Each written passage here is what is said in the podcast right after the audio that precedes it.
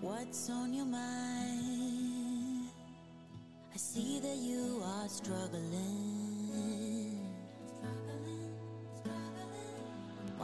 Wasting time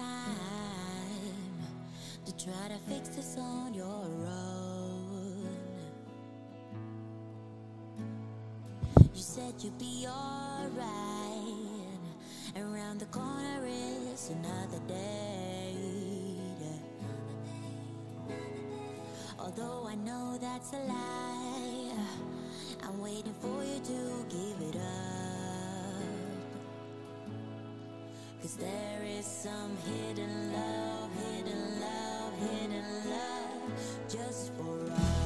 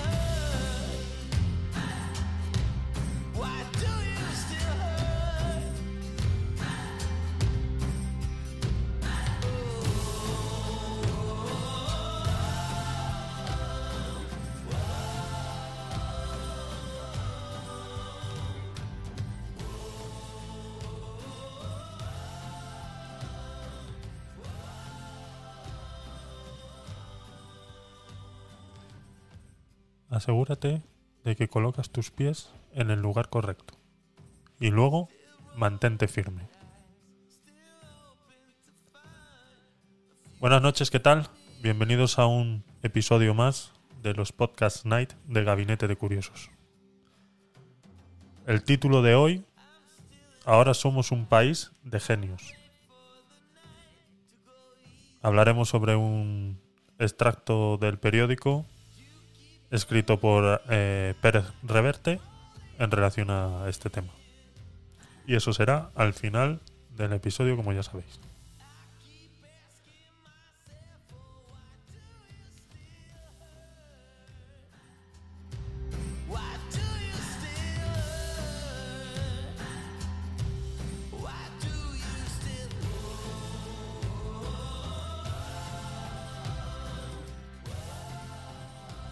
Bienvenidos una noche más a los Podcast Night.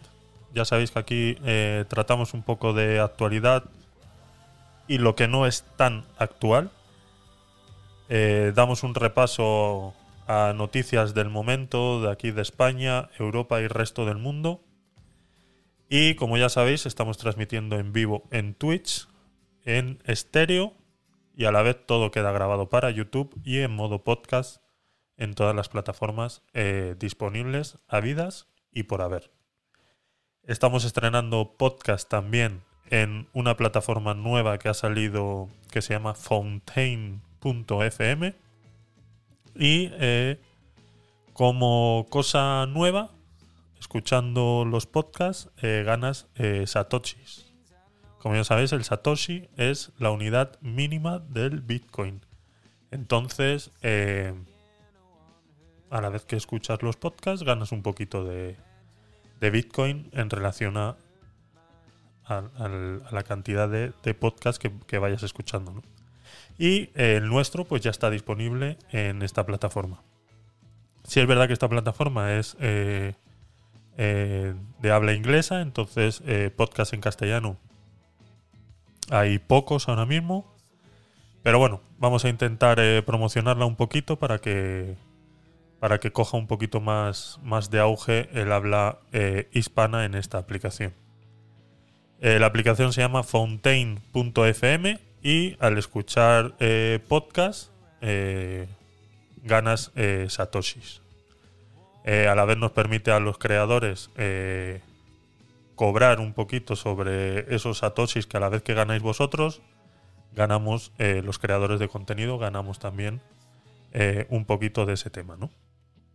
Entonces, nada, probadla. Yo la estoy probando, realmente que es muy sencilla. Eh, vuelvo y repito, no hay mucha cosa en castellano, pero bueno, yo imagino que poco a poco pues se irá ampliando el catálogo en castellano. Para eso estamos eh, los creadores de contenidos de habla hispana, pues tenemos que hacer un pequeño esfuerzo e ir eh, enlazando nuestros podcasts a esa aplicación para que vayamos teniendo mayor presencia.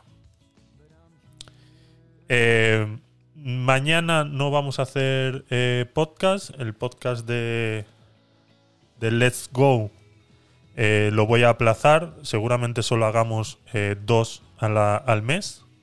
¿Vale? Ya que es un podcast un poco más intenso donde quiero hacerle justicia, ¿no? Como vamos a analizar países en el podcast de Let's Go eh, vamos a, analizar países, sus noticias, sus costumbres, recetas y demás. Eh, me he dado cuenta que cuando hicimos el, episodio piloto, dos horas muchas veces se queda corto, ¿no? Entonces seguramente eh, lo que vamos a hacer a partir de, de septiembre es dedicar el mes entero a un país.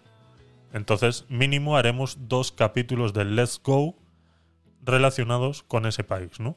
Para que al menos cuatro horas eh, sean eh, para darle justicia eh, a cada país, ¿no? Y que no, se, que no se nos queden cositas en el tintero o, que la velocidad en la que damos la información no, sea justicia para, para, ese país que vamos a tratar en los, en los podcasts de, de Let's Go. Entonces, los vamos a dejar aparcados durante el resto del mes de agosto y en septiembre empezaremos nuevamente eh, con ellos. Eh, empezaremos con un país completamente nuevo, dejaremos a Colombia eh, un poquito de lado y lo engancharemos más adelante y le haremos justicia a ese país con mucha más información y mucho dedicarle más tiempo, ¿no?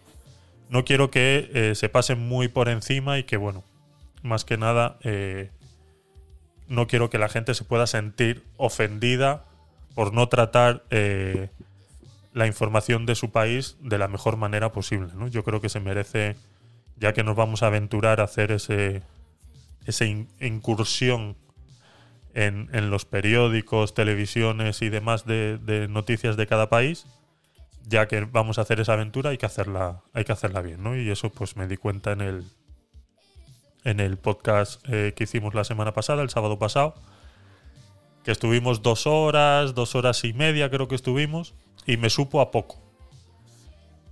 He visto que en YouTube eh, es uno de los podcasts más vistos, entonces eh, entiendo que eh, a la gente le interesa ese tipo de, de información. Y por eso quiero hacerlo más... dedicarle más cariño.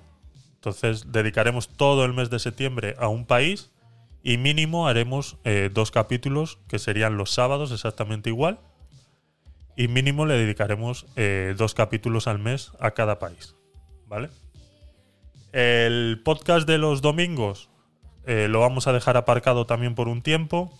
El mo- m- momento de las criptomonedas pues está pasando por un momento un poco crítico y demás. Entonces, eh, ahora mismo, pues las noticias que hay, eh, ya sabemos que son eh, todo tipo de noticias negacionistas y, y- sobre todo mucha estafa. Van a intentar estafar a mucha gente. Noticias de empresas que quiebran. Vamos, que ya lo hemos hablado en los 5 o 6 capítulos que hemos hecho.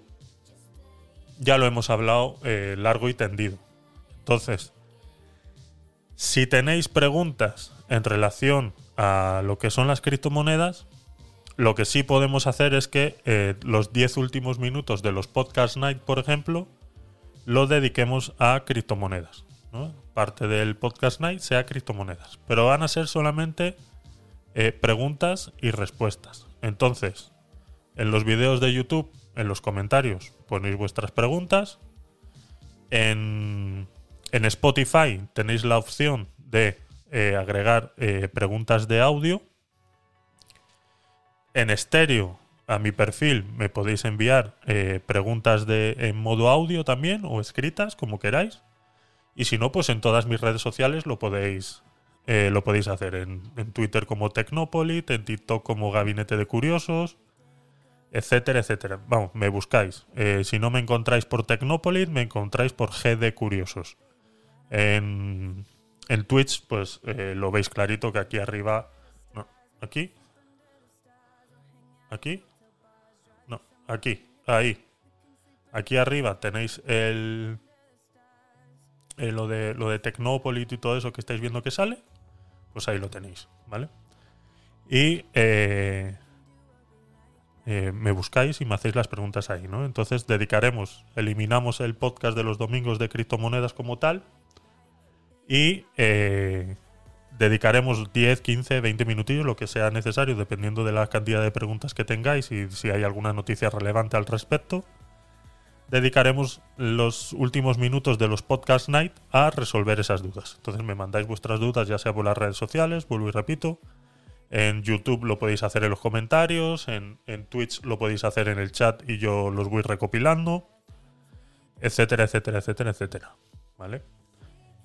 Eh, más cositas. Yo creo que eso ya en la parte de, autopromoción y noticias del, canal yo creo que es eh, suficiente. Eh, saludar a todos los que estáis en Twitch. A ver. A ver si conozco a alguien. Sega Dream. gracias por pasarte. Puedes darle el follow y así te mantendrás informado de todos los podcasts que hacemos, ya sea tanto en vivo como los canales en diferido que te voy a poner ahora. Esas son mis redes y tenemos canal de Discord también, ¿vale? Eh, pues ahí ya te puedes, eh, te puedes unir, ¿vale? Gracias por pasarte. Vale, eh, nos vamos a la parte de, de noticias. Empezamos.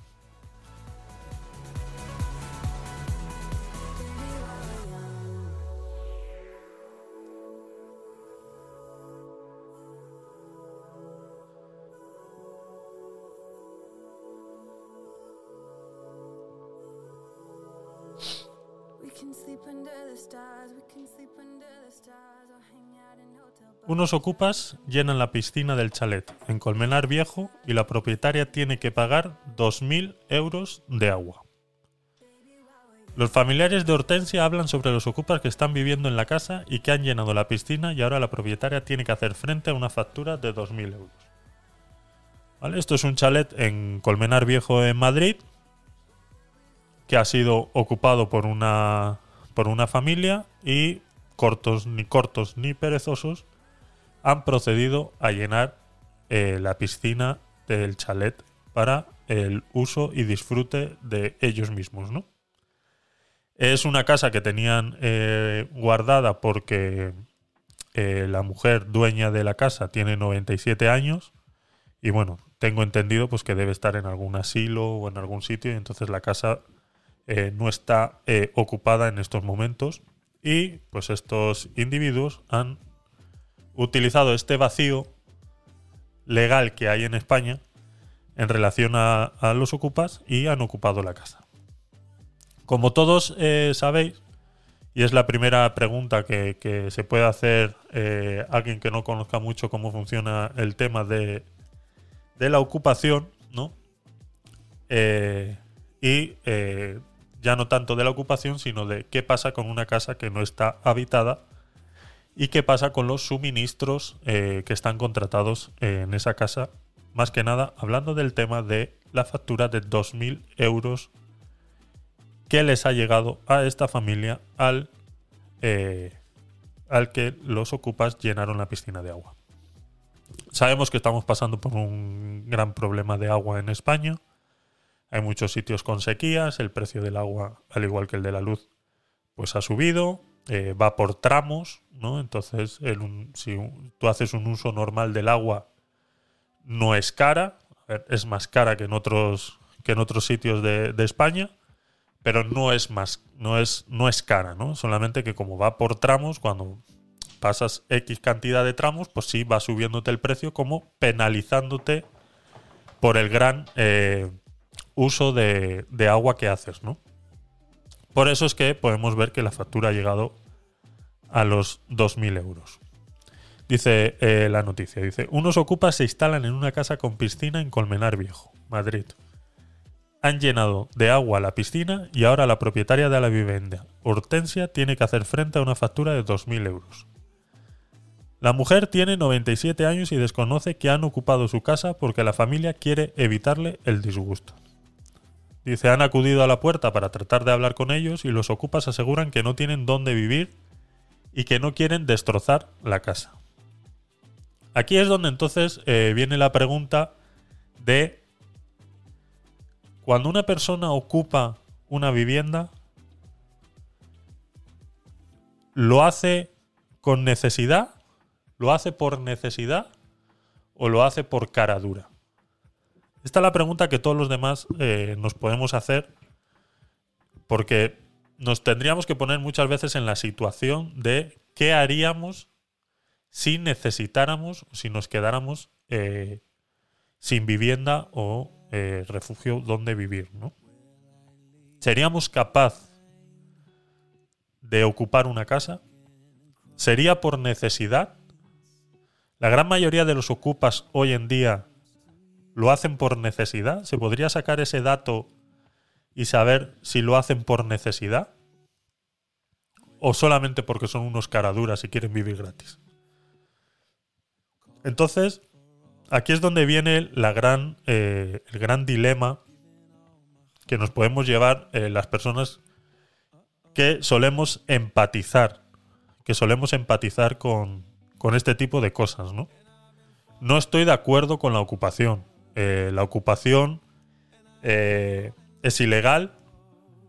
Estás ocupando un bien de otra persona, una propiedad privada de otra persona, y no está bien. Pero tampoco está bien que hoy en día haya gente que no tenga donde vivir. Entonces, esa es la pregunta que yo me hago y que no encuentro eh, respuesta alguna. Porque te encuentras, cada vez que pasan estas cosas, te encuentras con ciertos detalles que a mí me dan a entender que es más tema de caraduras que de necesidades. ¿Por qué? Y aquí vengo a exponer yo eh, mi punto de vista y luego ya vosotros, eh, ya tanto por el chat de Twitch o con los audios en estéreo, podemos eh, escuchar cualquier otro tipo de opiniones, ¿no? Pero si tú te pones a analizar, por ejemplo, este caso ahora mismo, llegamos en que primero han ocupado un chalet. Que dices, bueno, eh, es más fácil ocupar un chalet que un piso. Entonces, eh, bueno, pues eh, ocupamos un chalet. Vale, punto para ti. El punto que a mí me, me- me chirría son dos. Uno, que está en Colmenar Viejo. Entonces, si tú tienes la necesidad de ocupar una casa, eh, intentas ocupar una casa que pertenezca a un núcleo eh, eh, urbano donde tú al, al menos te permita conseguir trabajo, tener un, un- un modo de transporte en el cual puedas pues, pues intentar, intentar, aunque sea, salir adelante, ¿no? Y salir de esa eh, necesidad que te está surgiendo ahora mismo, ¿no? Entonces, hacerlo en Colmenar Viejo, bueno, es un barrio grande de. barrio, municipio grande de, de Madrid y donde realmente hay de todo. O sea, no es, un, no es un pueblito ni un barrio abandonado, ¿no? Hay de todo. Pero, por supuesto, hay menos posibilidades de conseguir trabajo que más cerca del centro de Madrid. Yo vivo de alquiler.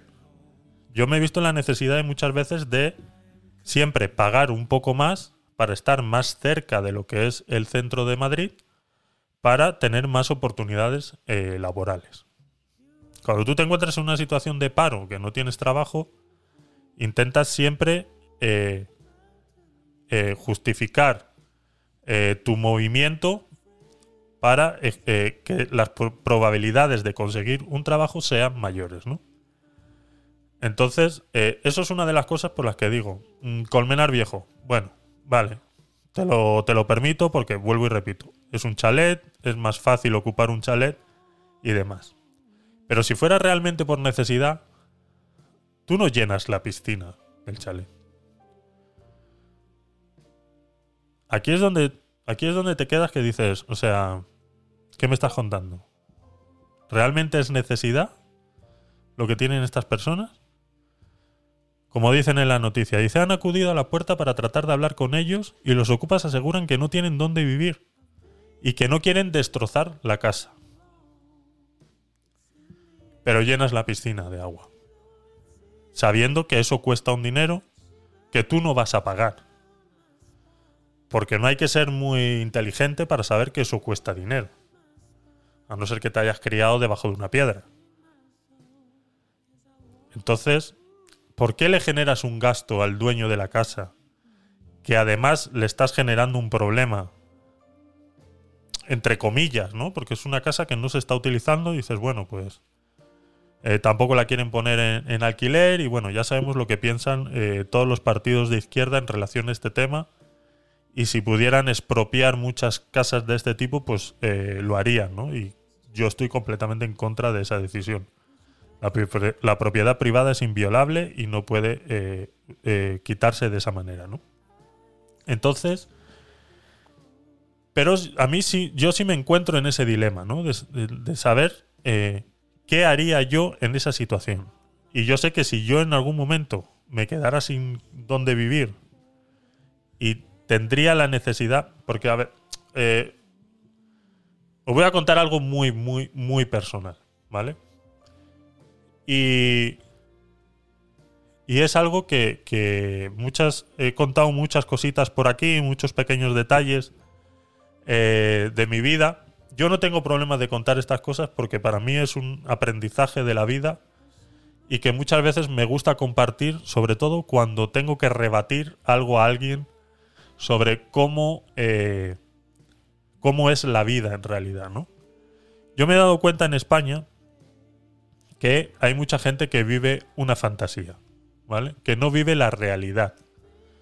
Que han tenido la suerte de, primero, nacer en España, de nacer en una época en la que no faltaba ni un solo día de trabajo, en la que tuvieron dos padres que pudieron eh, ocuparse de, de esas personas, que ahora son padres que se ocupan de sus hijos de la misma manera, que tienen las mismas probabilidades y, y no han tenido que pasar nunca un problema como el que puede pasar cualquier otra persona y que muchas veces su desconocimiento y su ignorancia les hace eh, cometer eh, comentarios, hacer comentarios eh, ya no que puedan ofender, sino que simplemente denotan su ignorancia, ¿no? Como yo, eh, ya sabéis muchos, eh, yo emigré eh, con mis padres cuando tenía 15 años, yo vivía en Vitoria, España, y cuando yo tenía 15 años, pues por el trabajo de, de mi padre, nos fuimos a Panamá. Y allí estuvimos otros eh, 15 años más, y ya yo con 30, eh, ya casado y todo lo demás, decidí, decidimos volver, decidimos volver a España, ¿no? Nosotros volvimos a España en el año 97. No, 97 no, miento. En el año 2000. ¿Qué año fue? 2000. Estamos en el 22. 2010, creo que fue. 10, 8. 2000, 2010. Algo así. No me acuerdo ahora mismo. Ya llevamos un montón de años de haber, de haber vuelto. No me acuerdo ahora mismo. Eh, bueno, miento. Si, eh, fueron, yo me fui a los 15 regresé a los 30 y ahora tengo 40, pues eso, hace 10 años, 2010. Y, y nosotros regresamos en el momento en el que España estaba eh, en una crisis desde que empezó en el 2007-2008. Nosotros llegamos en el momento de la crisis más cruel por el cual ha pasado España y que ahora cuando España despierte de este letargo eh, vacacional ahora en septiembre, ya hablaremos de cómo se van a de cómo van a venir las cosas, ¿no? Pero bueno, eso es otro tema que ya hablaremos en otro momento. Entonces nosotros vinimos eh, con una mano delante y con otra detrás. O sea, así, como te lo cuento. Nosotros trajimos, después de haber pagado los pasajes de avión, trajimos dos maletas cada uno y eh, trajimos eh, 3.000 eh, euros en la cartera. No teníamos más. Después de unos varapalos eh, familiares y demás, eh, porque nosotros viajamos eh, a Vitoria y se supone pues que íbamos a quedarnos en la casa de, unos familiares míos y demás, pero bueno, hubo una serie de, de problemas por lo cual no se pudo llevar a cabo y nos vimos que dos días antes de viajar tuvimos que alquilar una habitación en Madrid eh, corriendo. Dos días antes de viajar, corriendo, tuvimos que alquilar una habitación eh, en Madrid por teléfono. Contactamos a unos amigos de, de mi mujer y demás. Y bueno, pues eh, consiguieron. eh, nos consiguieron una habitación, ya te digo, dos días antes de coger el avión. Tuvimos que. Porque hacíamos. Hacíamos transbordo en, en Madrid y de Madrid cogíamos para Vitoria. Pues ese transbordo no lo hicimos y nos quedamos en Madrid directamente eh, después de tener que tomar esa decisión rápido y corriendo. Para no hacerlos el cuento muy largo, esto es a lo que yo voy y eh, que luego volveremos, eh, seguiremos hablando de este tema porque tengo otra noticia también relacionada, más o menos igual, y eh, enlazaremos estas dos eh, con esta pequeña anécdota, eh, vivencia propia. Cuando llegamos a Madrid, yo presenté todos mis papeles como retornado español, porque hay un procedimiento en el cual, como retornado español, después de haber estado muchos años trabajando, bueno, pues te convalidan el trabajo que tengas en, en ese país y demás, y te cuenta, pues, para darte paro y demás. La cosa es que los papeles se torcieron tanto porque no había convenio con Panamá en ese momento. Al final, yo recibí del Estado mil euros.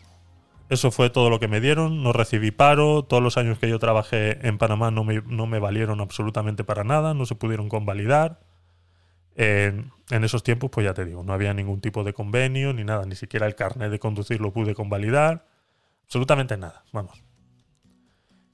Y yo esos mil euros los recibí, pues casi seis, siete meses después de haber llegado, ¿no? Entonces tampoco fue un dinero que nos, que nos hubiera valido absolutamente para nada. Pues nosotros nos vimos en la necesidad, y aquí es donde viene el tema de, por eso yo me encuentro en ese dilema siempre de si es por necesidad o por caradura que una persona es capaz de ocupar una casa, ¿no? Pues nosotros nos vimos en la necesidad de ir a los servicios sociales. Nosotros fuimos a los servicios sociales a pedir ayuda. Yo estaba buscando trabajo desesperadamente, no encontraba nada en ese momento, o lo que encontraba pues era, por eso muchas veces me habéis escuchado que he trabajado en ACNUR, eh, vendiendo tarjetas de, de Citibank y todo ese tipo de trabajos, en bares, eh, todo ese tipo de trabajos eh, precarios que hay y que te pagan una miseria, pero bueno, al menos te da para, para comer un poco y poco más. Eh, mi mujer, por ser extranjera, tampoco conseguía trabajo en ese momento. Entonces, eh, nos vimos en la necesidad de ir a los servicios sociales.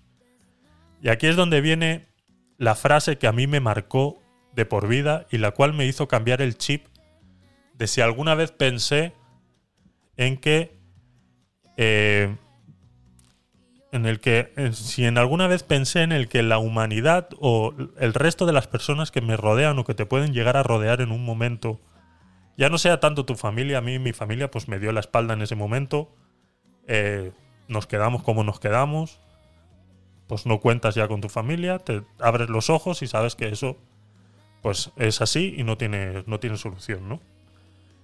Intentas ir a pedir ayuda al Estado sobre una cuestión que es un eh, servicios sociales y que de alguna manera pues eh, te tienen que dar algún tipo de, eh, de ayuda, me encuentro con la frase que yo no tengo tatuajes, pero sería una frase que yo me tatuaría y es una frase que me quedó muy, muy, muy, muy grabada y que a mí y, y a mi mujer nos abrió los ojos muy fuerte, ¿no? Fuimos a los servicios sociales a pedir ayuda, eh, alguna ayuda de algún alquiler de alguna habitación, porque estábamos en una habitación pagando casi eh, 300 y pico de euros por una habitación, eh, casi 400 por una habitación. Y pues eso, pues alguna ayuda al menos para el alquiler de la habitación y luego pues ya la comida y todo lo demás, pues con los trabajitos esos que yo iba consiguiendo y demás, pues lo íbamos lo íbamos solventando hasta que pues sonara la flauta y consiguiera un trabajo eh, decente, ¿no? Eh, ¿Qué me dijo a mí la asistente social? Bueno, nos lo dijo a los dos. Y es lo que te digo que sería la frase que yo me grabaría, eh, me, haría un tatuaje, ¿no? Eh, me dijo, problema que hay, Javier, es que tú eres español.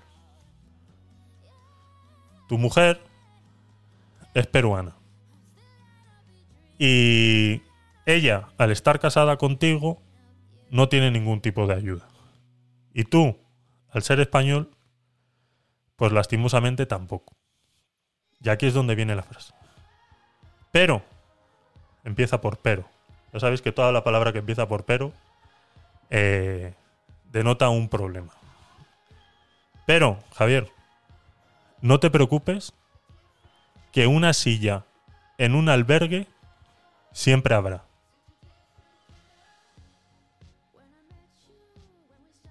Eso fue así.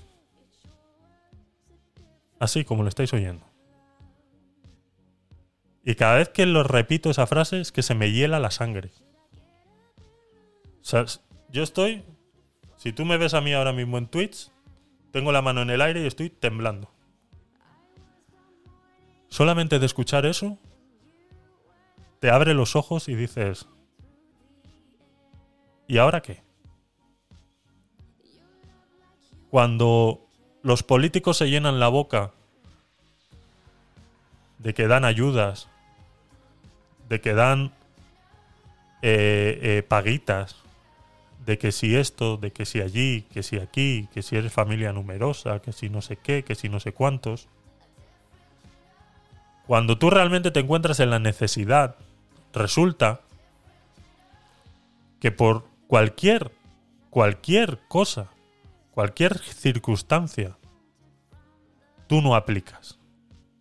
Y cuando tú no aplicas, para nada, absolutamente para ningún tipo de ayuda, es cuando dices, ¿qué está pasando aquí? ¿Dónde está toda esa propaganda política que hacen en campaña, en televisiones, eh, constantemente?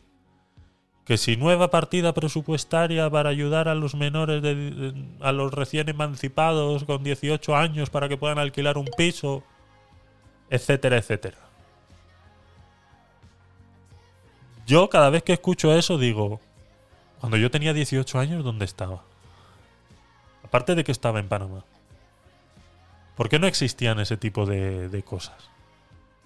Lo hablaba yo el otro día con unos compañeros de trabajo y digo, lo primero, lo segundo que yo voy a recibir de este Estado en modo de ayuda es la hora que me voy a recibir la ayuda de, del abono transporte ahora en septiembre hasta diciembre, que va a estar a mitad de precio para los que usamos metro. Y para los que usan Renfe es eh, 100% gratuito.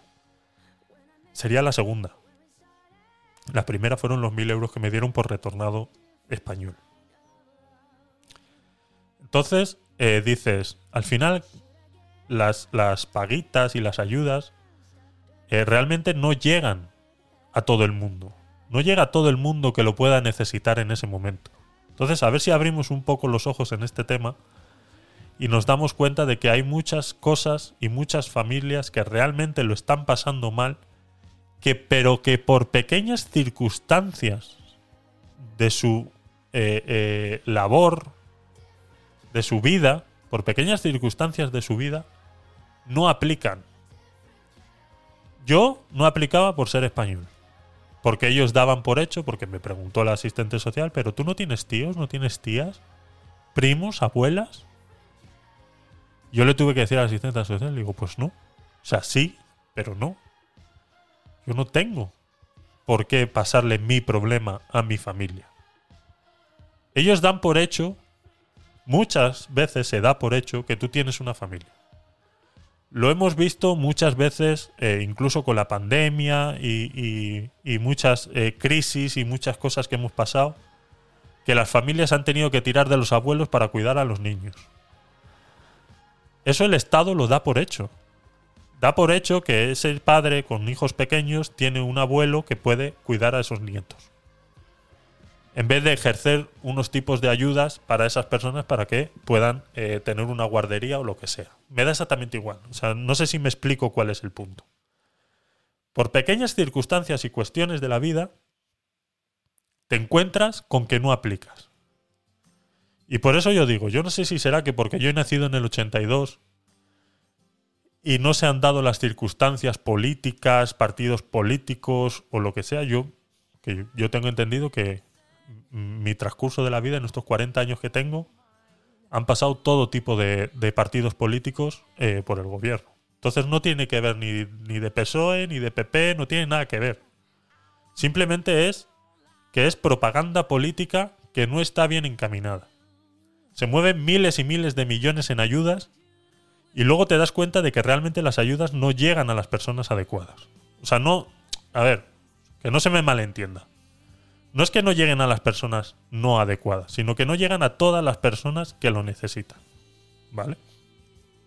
Entonces, ¿qué está pasando? Entonces ese es el dilema que yo me encuentro cuando encuentro una noticia de este tipo, como los ocupas, que dices, ¿yo qué hubiera hecho en ese momento? Tuve la suerte, porque tuve la suerte, de ser como soy y de, eh, al fin y al cabo, pues eh, saber moverme y, de repente caerle bien a la gente en ese momento. Y al final, pues fui consiguiendo trabajos eh, mejores, fui conociendo más gente. Porque yo siempre lo he dicho, dice, eh, escucho mucho ahora en los últimos años. Es que claro, es que ese trabajo es una mierda. Que ese trabajo pagan muy mal. Es que ese trabajo no me compensa. Es posible que no te compense. A mí muchas veces no me han compensado los trabajos. Pero conoces más gente. Conoces al jefe, este jefe tiene más empleados, tienes más compañeros, de repente si es de cara al público conoces, eh, eh, como ya me pasó en, Madrid, pues eh, trabajé para ONO vendiendo internet a puerta fría y conocí a un señor que luego me dio trabajo y pasé de ganar 400 euros eh, a puerta fría más comisiones a ganar 1.700 al mes. Porque le toqué en la puerta a un señor que al final le caí bien. Después de venderle todas las líneas de teléfono de todos sus negocios, al final le caí bien. Entonces, no menospreciemos las oportunidades que nos puede dar un trabajo de mierda. Que sí, que es un trabajo de mierda. Es un trabajo que está mal pagado, eh, que es un trabajo que te queda a 50 kilómetros y tienes que hacer una hora de ida y otra de vuelta. Que sí. Pero que no se nos olvide que puede ser el clic que nos haga evolucionar y avanzar en esta vida. Si nos quedamos en casa esperando a que llegue el trabajo perfecto, entonces mm, es más complicado de que llegue. El encontrar el trabajo perfecto es una evolución. Y la evolución tiene que pasar por estos trabajos de mierda. Que no deberían de existir. Estamos completamente de acuerdo. Yo no estoy protegiendo que existan trabajos de mierda. Pero vuelvo y repito. Así mismo como es un trabajo de mierda, nos abre oportunidades. Y las oportunidades es conocer gente. En tu casa no vas a conocer a nadie. Conectándote a una aplicación de estéreo y hablando con gente, eso no es conocer gente. Meterte a un chat de Twitch, eso no es conocer gente. Conocer gente es estar en un trabajo de mierda e ir conociendo gente. Otros jefes, pum, otras personas. Ah, pues mira, escuchas a otro tío, pues mañana van a abrir un supermercado a la esquina. De otra manera no te hubieras enterado hasta que no estuviera abierto. De esta manera te enteras y puedes ir y llevar tu currículum. Y pasas de lo que sea a otra, a otra cosa. Y ahí luego vas, pues vuelvo y repito, como me pasó a mí, que pudo ser suerte o lo que sea. Pero si yo no hubiera estado en ese momento intentándolo vender unas líneas de teléfono y de internet a una persona, esa persona no me hubiera contratado para sus empresas. Y así fue. Yo fui una tarde a su negocio, entré en su negocio y le ofrecí las líneas de teléfono de ONO y de, y de internet. Y tenía siete locales. Pues la analizamos, analizamos su factura, le expliqué cómo funciona, tal. Al final esa misma tarde me terminó contratando las siete líneas de teléfono y de internet, más las de su casa. Esa tarde yo hice el agosto. Además que fue en agosto. Fue en agosto, en pleno agosto. Fue. Pues yo le dejé mi teléfono, cosa que no tendría que hacer. Pero como una persona responsable, le dejé mi teléfono. Toma, cualquier problema que tengas ahora con la instalación, llámame. Aunque yo sabía que no podía hacer nada, porque yo soy un mero comercial. Pero eso al tío le gustó. Pues me llamó al día siguiente. Y yo preocupado, digo, bueno, ¿será que quiere cancelar? Cuando vi su teléfono, digo, ¿será que quiere cancelar? Me llama y me dice, oye, ¿qué estás haciendo? Le digo, pues mira, ahora mismo estoy por San Sebastián de los Reyes eh, haciendo lo mismo que estaba haciendo ayer, ofertando teléfonos. Dice, ¿y a qué hora vas a comer? Digo, pues no, como a las 2, 3 pararé a comer porque voy a ir caminando hasta el centro comercial de aquí de San Sebastián de los Reyes y, comeré algo por ahí. Pues me estaba recorriendo pues todos los chalets y todas las casas por ahí y tal. Y negocios y todo lo que había por ahí. Dice, bueno, pues quedamos para comer y tal, te invito a comer. Me invito a comer, hablamos, mira, tú sabes cuáles son mis negocios, esto es lo que hacemos aquí. ¿Te interesaría trabajar para mí? Me ha gustado cómo hemos tratado este tema de los teléfonos y demás. Y yo quiero a alguien. Y al final terminé como supervisor de las siete tiendas que tenía este señor, ganando 1.700 euros al mes. O sea, pasé de los 400 a los 1.700. Eso no hubiera pasado si yo no hubiera estado en la calle trabajando en un trabajo de mierda, sudando, en pleno agosto, recorriéndome puertas de chalet, donde te mandan a tomar por culo. Una vez me, llamaron hasta la policía porque estaba tocando timbres. Entonces, eso es a lo que voy. Por eso es que cuando yo me encuentro esto, me recuerda todo por todo lo que yo he pasado y, y si yo hubiera tenido la necesidad de ocupar una casa, lo hubiera hecho. Pero cuando te encuentras estas noticias donde uno ocupa, dice que no tiene dónde vivir y que, claro, no quiere destrozar la casa, porque ya sabemos que los gran eh, problemas de los ocupas es que van destrozando casas por ahí, pero si te tomas la molestia de llenar una piscina y generarle una factura a la dueña de 2.000 euros. ¿Qué hacemos entonces? ¿Cómo quieres que te defienda yo? ¿Cómo quieres que yo hable bien de los ocupas? ¿Cómo pretendes que luego no existan empresas como Desocupa para sacar a esta gente de estas casas? Si esto lo único que demuestra una vez más es que existe una desprotección contra este tipo de ilegalidades y que además llamas al- a- a- al canal de Isabel II, le dices lo que te está pasando y a ellos les suda la polla. No, pues usted tiene que pagar. Denuncie y si el día de mañana usted gana el juicio, pues se le devolverá el dinero, lo que sea. Pero primero tienes que pagar. Entonces ahora esta familia se encuentra con un problema de 2.000 euros que tienen que pagar. Porque a unos ocupas que entre comillas dicen que no tienen dónde vivir y que necesitan la casa, se han tomado la molestia de llenar la piscina. Dices, pues eh, mucha necesidad no tienes que tener. Cuando encima eres un descaro. Entonces, esto es indefendible. Esto no tiene manera de defenderse.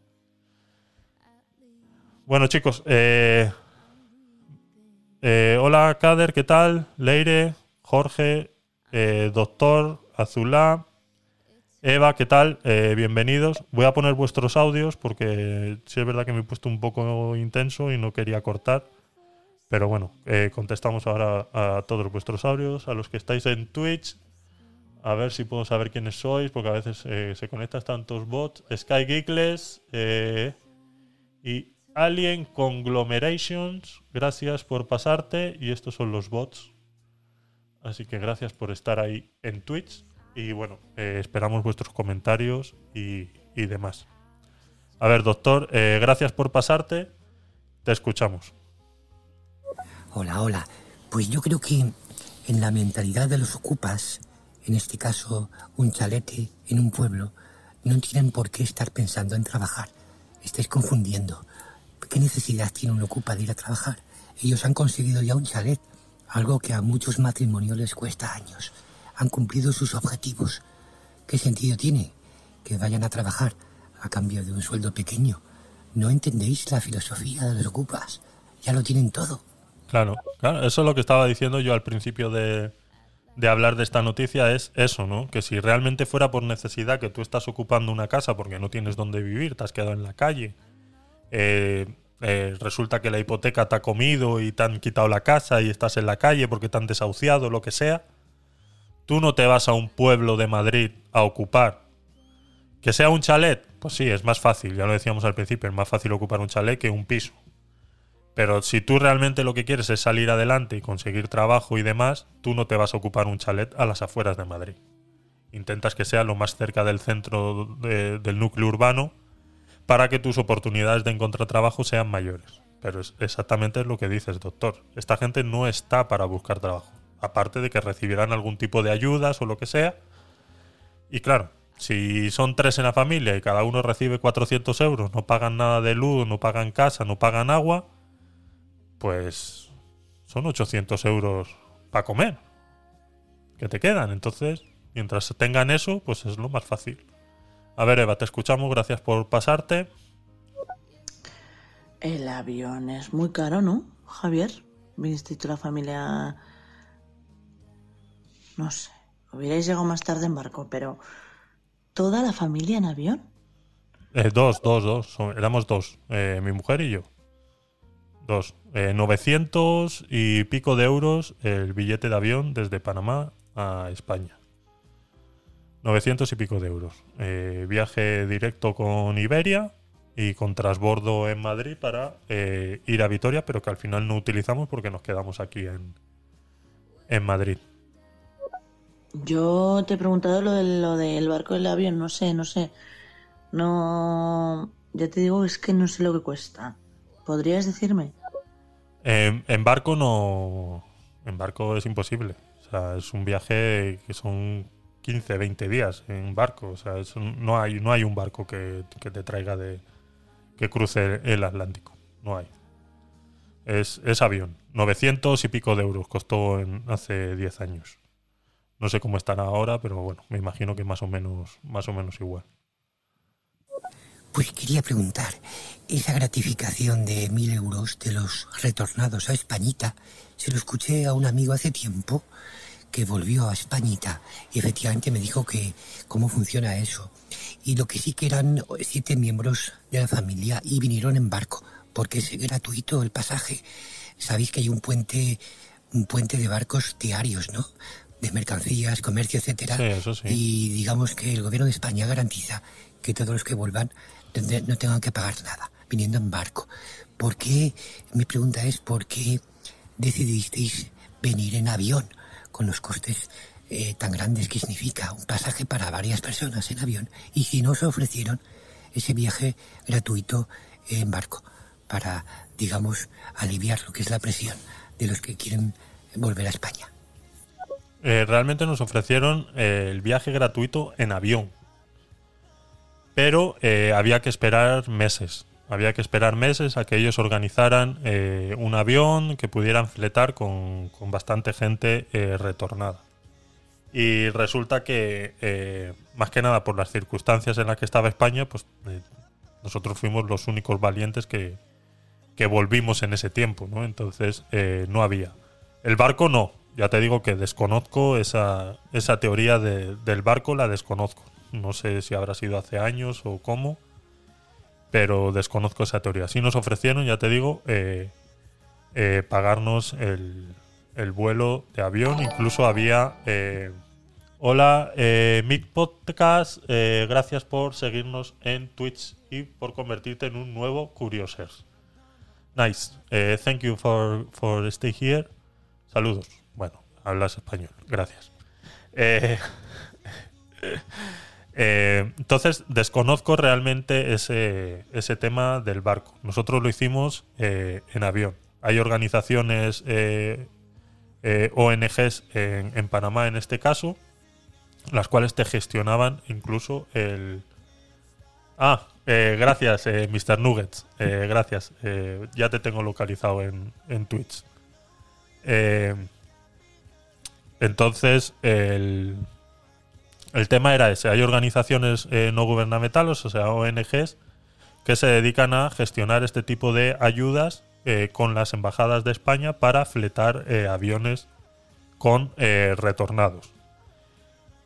Pero había que esperar muchos meses. Y ya nosotros no, estábamos en Panamá en la situación de, esperar, de esperar mucho más. Entonces tomamos la decisión, pues eso, de vender lo poco que teníamos eh, y, juntar un poquito de dinero y entonces hacer, hacer esa gestión y, pagamos los, los pasajes de avión y, y- nos quedamos con lo poquito que, tuvimos pues para, para sobrevivir los primeros meses, sobre todo pensando que eh, nos íbamos a quedar en casa de unos familiares que luego pues a última hora nos dieron la espalda dos días antes de, de coger el avión. Y nos vimos pues en la, en la urgencia de tener que, que alquilar un- una habitación eh, minúscula. O sea, algo eh, extremadamente pequeño, con una cama de, tres cuartos y, y éramos dos y, y bueno, ya me habéis visto que yo pequeño no soy. Entonces, eh, algo, algo complicadísimo de, de soportar. A ver, Eva, te escuchamos. Pues yo, ¿qué quieres que te diga? A mí ningún trabajo me parece trabajo de mierda. Tro- todo trabajo me parece digno. Porque tú mismo lo has dicho. Tú mismo lo has dicho. Ha sido comercial de o no, pero es que hay personas que es que van a la mina. Eso O es. sea, van a la mina y aunque esté más o menos pagado, están en una mina, tío. Sí. Javi. O sea, es que hoy no te estoy entendiendo, de verdad. No, a ver, que yo estoy completamente de acuerdo con lo que tú estás diciendo. Yo soy el primero que ha cogido todo trabajo habido y por haber. A mí, en el momento que yo he necesitado el trabajo, yo he cogido todo lo que había en ese momento. O sea, me daba independientemente. Yo he ido a trabajos. Yo he ido a trabajos en bici. Trabajos en los que entraba. Bueno, en el, mismo que estoy ahora. eh, yo he ido en bici a trabajar y entraba a las 7 de la mañana. Yo he ido en bici a trabajar. O sea, lo que yo he hecho por ir a trabajar no lo ha hecho nadie. Al menos en ese trabajo. Eh, bueno, sí es verdad que abrí un poquito la veda y luego otro compañero más eh, empezó a ir en bici. Pero eh, yo era el único en ese momento en el que me levantaba a las cuatro y media de la mañana y me ponía a pedalear para llegar al trabajo en bici. Yo hacía, sí es verdad que una parte de ella la hacía en tren, porque ya era demasiado tal, porque yo vivía en San Lorenzo del Escorial, en Madrid, en San Lorenzo del Escorial, o sea, arriba, no en el Escorial, sino arriba. Y el, el trabajo era en, en Torrelodones. Entonces yo cogía el, el tren desde San Lorenzo del Escorial hasta. o sea, cogía la bici desde San Lorenzo, bajaba el Escorial en bici, cogía el tren, me bajaba en Torrelodones y luego desde donde estaba la estación de Torrelodones hasta mi trabajo había 6 kilómetros. Y eso, todo eso yo lo hacía en bici, estuviera lloviendo, estuviera nevando y estuviera como estuviera. Y luego a las 3 de la tarde, con todo el solazo, me hacía otra vez esos 6 kilómetros hasta la estación. Y luego cuando llegaba al Escorial, me subía toda la cuesta de San Lorenzo del Escorial en bici a las 4 de la tarde. Entonces, hoy en día, mucha gente te diría, es que no me compensa. ¿Por qué no te compensa? Entonces, si son sinceros, te dicen, no, porque es que, claro, yo pago, yo tengo el paro, que son 600 euros, 800 euros el que mejor está, y claro, mm, para ganar 950, que era lo que yo ganaba en ese momento, pues no me compensa. Pero es que donde yo empecé a trabajar por 950 euros, resulta que hay oportunidad de ascender. Y vas ascendiendo. Y vas ascendiendo y vas ascendiendo y al final pues terminas siendo eh, jefe de departamento o lo que sea que puedas eh, ascender en ese momento. Pero quedándote en tu casa, cobrando el paro, cuando se te acaba el paro, entonces empiezas a buscar trabajo. Un mes antes de que se te acabe el paro, empiezas a buscar trabajo. Pues resulta que igual ocurre que ya no hay las mismas oportunidades que hace cuatro meses.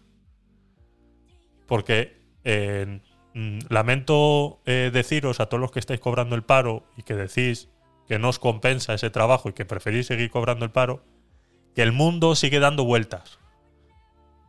El mundo, mientras tú estás en tu casita cobrando el paro y no aceptando ofertas de trabajo, eh, resulta que el mundo sigue dando vueltas. No se para en ese momento. No empieza a girar cuando tú decides empezar a buscar trabajo.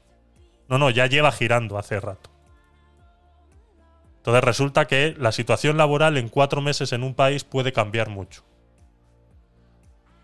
Entonces, es que no me compensa. Pues chico, pues a mí tampoco me compensa tenerte en mi empresa. Porque si piensas así, no me compensa. Pues siempre se ha puesto el ejemplo del trabajo de los mineros. Yo no tengo mucho respeto en cuanto a esa decisión. Alguien que trabaja en la mina lo hace no por codicia, pero sí para acumular un dinero que en el fondo mm, es para comprar cosas que no necesita o para agradar a una familia eh, que en el fondo no quiere. Entonces mm, no me parece un ejemplo que siempre se ha puesto. El trabajo duro del minero, ¿verdad? Eh, cuando hay muchos otros trabajos que, que son menos sufridos y es un- una decisión mejor. En todo caso, cualquier trabajo que no cumpla, eh, por ejemplo, lo mínimo, que es que sea muy entretenido, que sea vocacional, que esté medianamente pagado, no merece la pena. Así que yo diría que muy pocos trabajos eh, eh, merecen la pena eh, ser tenidos en cuenta. En contra del discurso de valores dominante, que hay que trabajar en lo que sea, ¿verdad? A no ser que sea alguien que esté pues pasándolo mal porque tenga una hipoteca o una Si es que se te cortan los audios. Si es que se te cortan, por lo mismo. Eh, a ver, yo siempre he pensado que no hay un trabajo eh, mejor que otro. Eh, lo dije muchas veces a través de, Twitter y, demás antes de empezar estos podcasts en la pandemia. Eso de salir a las 8 de la tarde a aplaudir a los doctores no va conmigo. Porque tu trabajo no vale más que el mío. Porque así mismo como los doctores estaban apechugando en la pandemia, y sí, estaban en situaciones no deseadas porque no tenían protección, porque no tenían los EPIs eh, necesarios y, y todo lo demás, y estaban haciendo horas extra y, y todo lo demás, fenomenal. Pero también habíamos gente que no pertenecíamos a ese rubro y que estábamos trabajando también. Entonces, tu trabajo no es más que el mío. Y así mismo como tu trabajo no es más que el mío, yo soy de los que piensan que, como dice Eva, no hay un trabajo de mierda. Sino, yo siempre he visto oportunidades. En todo trabajo he visto oportunidades. Entonces, cuando también se dicen es que son mineros, pues sí, son mineros. Es un trabajo jodido, es un trabajo donde te estás jugando la vida, pero te estás jugando la vida mm, por un dinero. No lo estás haciendo gratis. Entonces tampoco eres un héroe. Un héroe es el que lo, que lo haría gratis, ¿no? El que, lo haría sin esperar nada a cambio. Eso sería un, héroe, ¿no? En este caso estás cobrando. Más, menos, eso ya, pues volvemos a lo mismo de siempre. Cada uno tiene que decidir si, si- como dicen, si me compensa o no me compensa, ¿no? si realmente compensa jugarse la vida eh, por lo que gane un minero, ¿no? Pero, eh, por otro lado, hay alguien que lo tiene que hacer, ¿no?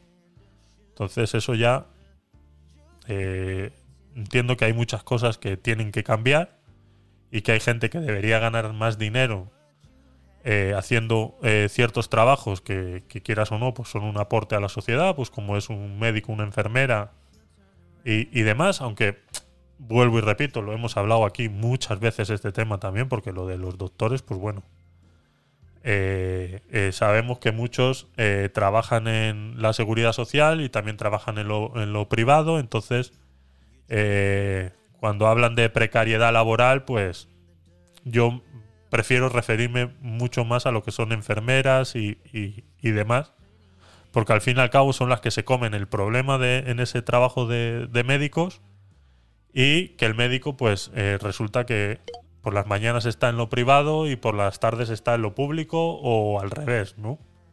Y quieras o no, pues tienen un, doble trabajo y un, doble income de, de sueldos. Entonces, eh, cuando hablamos del tema médicos, pues ese, eso es lo que, lo que opino al respecto.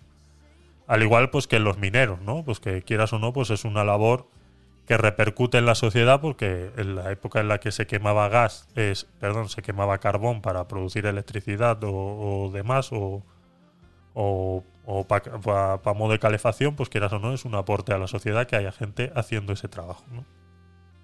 A ver, Eva, te escuchamos. Y sin EPIs, y sin EPIs. es. Estábamos sin EPIs, ¿eh? Eso es, Y, y con, eh, con- con lo mismo que hubiese vivido en un hospital. exactamente. Yo, yo en los tres primeros meses, o sea, me cogí una anemia de caballo, eh, a 12 horas trabajando, eh, y sin EPIs. Eso es. Eh, así mismo como ellos no tenían EPIs, nosotros tampoco. Ah. Y a mí nadie me traía los cafés por la mañana, ni la leche por la mañana, ni las galletas por la mañana. Que a ellos sí les llevaban. Vale, doblar turnos, supongo que de 12 horas hacían. Pero es que yo sé de gente que también estaba trabajando en la agricultura, eh, Por supuesto. a Exacto. 14 horas con la máquina, llevando una máquina, dormido, ¿eh? Y también sin EPIs. Vale, allá no había ni Dios, pero yo estaba en un supermercado Eso es. y sin un puto EPI. Las de la tienda sí tenían, pero a mí, nada. Ah, añado, era seguridad. Eso es. No estoy enfadada, ¿eh? Pero que se sepa. Es, no, no, es lo que, es lo que he dicho yo, vamos. Eh, había mucha gente trabajando en ese momento y, y con la misma cantidad de EPIs que tenían en los hospitales. Que estaban más eh, expuestos al virus y demás. Sí, pero es eh, su modus eh, vivendi, ¿no? Gajes del oficio, como dicen algunos, ¿no? Mm, si un futbolista se rompe una pierna, son gajes del oficio. Pues esto es exactamente igual. A ver, doctor, te escuchamos. Bueno, el caso de los mineros, que alguien tiene que hacer ese trabajo, se ha demostrado que es falso. Desde hace un par de décadas, España ya no tiene minas, se cerraron todas, Sí. a pesar de que tenemos unos recursos minerales enormes, ¿verdad? Eh, y ahora pues sí compramos la energía más cara, pero como Alemania nos da tanto dinero, no necesitamos ese tipo de oficios. Eso de que muchos trabajos alguien tiene que hacerlo, eh, como se ha demostrado, es una falacia, falacia, falacia en muchos casos, ¿verdad? ¿Hasta qué punto más de la mitad de los trabajos, incluso eh, dentro del mundo de los funcionarios, no sería necesario? El mundo de los, el mundo de los funcionarios eh, no es necesario. Eso ya te lo digo yo, que la mitad de ellos eh, sobran. Y lo de los mineros, por eso he recalcado en el tiempo en el que España hacía falta para, para generar electricidad o calefacción, como en los tiempos que vivía yo aquí en España, en la casa de mi abuela, todavía se utilizaba carbón y leña para la calefacción. Eh, eso de que hoy en día, eh, no sé si os acordáis hace hace tres o cuatro podcasts atrás, hará ya 15 días que tuve que cambiar de, distribuidora de, de luz y me cambié de Iberdrola a Gana Energía. Me ha llegado la primera factura. En la primera factura eh, viene un desglose porque se supone que con Gana Energía el 100% de la energía es eh, renovable. Viene de eh, cuestiones renovables, ¿no? Entonces hay un cuadro en la factura que dice eh, el porcentaje de, de dónde viene la energía. Y hay un, un- párrafo en el que mencionan al carbón. Y así como acaba de decir el doctor, a mí me suena que aquí en España ya todas las minas de carbón se cerraron. Y entiendo que ya no se quema carbón para generar electricidad. Pero en esta factura sí aparece como un, un- porcentaje muy, muy bajo, un 5% o algo así, no recuerdo bien, os lo traeré en, el próximo podcast porque tengo que tapar eh, eh, todos los datos eh, personales de la factura para que la podáis, para que la podáis ver. Pero ahora que me has sacado el tema ese de- del carbón, hay, un, hay un apartado. Entonces tengo que averiguar también el, el tema ese a ver por qué sale ahí que, que sale carbón. Incluso ya puedo llamar a Gana Energía y preguntárselo. A ver si es verdad eh, los datos que hay ahí. No, no, yo entiendo que a un médico, eh, como a uno de seguridad, que era yo auxiliar la última cadena en seguridad, ¿eh? No, no, no, somos igual de humanos. Exacto. Somos igual de humanos. Coño, que yo he llegado a, a- a ver a uno eh, de, de- de mi zona, sabiendo de qué calaña era, no hacernos ni puto caso ningún día de llevar mascarilla, siendo un médico, así te lo digo, y, y me decía mi compañera, pantanos. Como dice, Es lo que hay. que eso te lo digo todo sin más, una anécdota. Hostia. Uf. Es lo que hay, exactamente. Eh, eh, son lentejas. A ver, doctor. Tiene mucha razón la señorita Eva, que cuando comenzó la pandemia, el tema de los supermercados fue una odisea, hasta tal punto que ella incluso dejó de aporrear a algunos clientes que intentaban robar por miedo al contagio y se ponía la bolsa de los tomates a modo de mascarilla porque no tenían ningún tipo de equipos de protección. Eh, ¿Hasta qué punto, verdad? Eh, eh, los supermercados, que es el día a día, donde la gente, eh, en cuanto hay una crisis de cualquier tipo, va a comprar papel higiénico, lo primero. No eran los centros más protegidos. Es increíble. Y debían de haber sido, ¿verdad? En el, en el principio de la alerta. Sí, y las colas que hacíamos para, para entrar a los supermercados. Y, y, y cómo de la noche a la mañana eh, tanto y luego tampoco, ¿no? Sí, eh, es así. O sea, eh, a ver, ¿por qué me queda un audio? Ah, Eva, te escuchamos. Uy, le he dado el botón que no era. Ahora. Oye, ahora que habláis de energías renovables todo esto, Ajá. he podido eh, oír algo del hidrógeno verde. No he oído más que hidrógeno verde, ¿eh? Pero es que le llaman verde por, por, por lo del tema de, de, ¿no? De, del color, pero no, no es que haya hidrógeno verde o blanco, amarillo y negro, ¿no? No sé, es que sin más. Sé que es una pregunta de niños, pero pues eso. No sé, no he oído... Será, será, ¿no? Sí, en energías renovables se está apostando mucho por el hidrógeno y lleva varios años ya utilizándose. Por ejemplo, aquí en Madrid hay varios autobuses que ya funcionan con, con hidrógeno y llevan varios años ya eh, operativos y es un, es un modo de combustible. Eh, ha pasado a ser eh, energía verde, energía renovable, después de la última ley que aprobaron aquí en España, en el cual incluyeron al gas eh, natural también.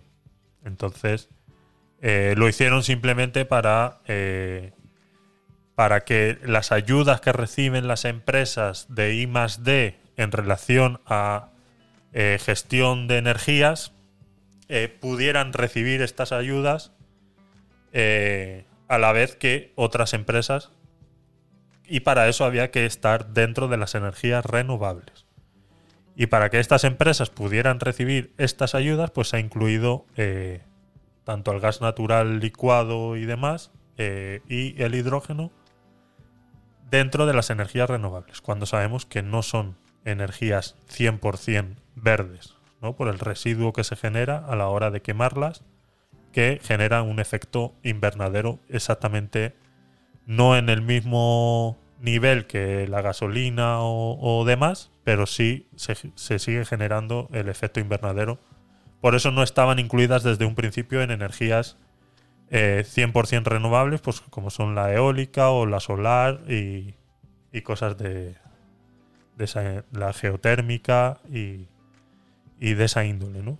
Pero para que estas personas, eh, me imagino eh, familiares o amigos de algún político, pudieran cobrar estas ayudas y subvenciones del Estado para eh, la inversión de energías renovables a través de, pues, de la Agenda 2030 y todo lo demás, pues se incluyeron como energías renovables. Mm, una- un, un invento que han hecho ahí. A ver, Eva.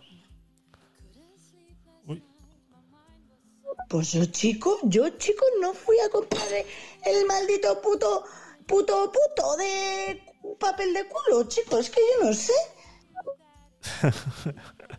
Es, que fue increíble. Eso del papel higiénico fue, fue increíble. Lo mismo que ha pasado con el hielo ahora y, y demás, ¿no?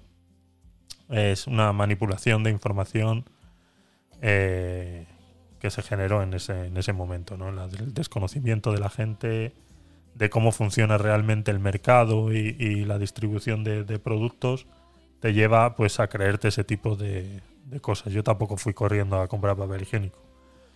Yo es que si el día de mañana no hay papel higiénico y tengo que usar el bidet, lo uso y ya está. Si es que es así de fácil. Yo no me hago problemas con ese tema. Yo no sé por qué la gente no es capaz de vivir sin papel higiénico.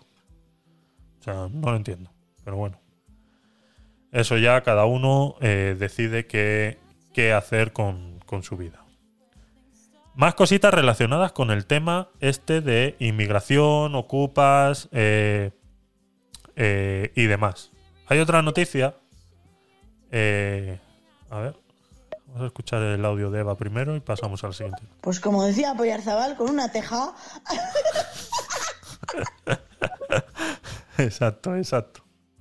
Pues al parecer, esto de que la gente cuando va a comprar papel higiénico, se demostró científicamente que la gente se sentía más segura. Ah, y no se podía explicar por qué.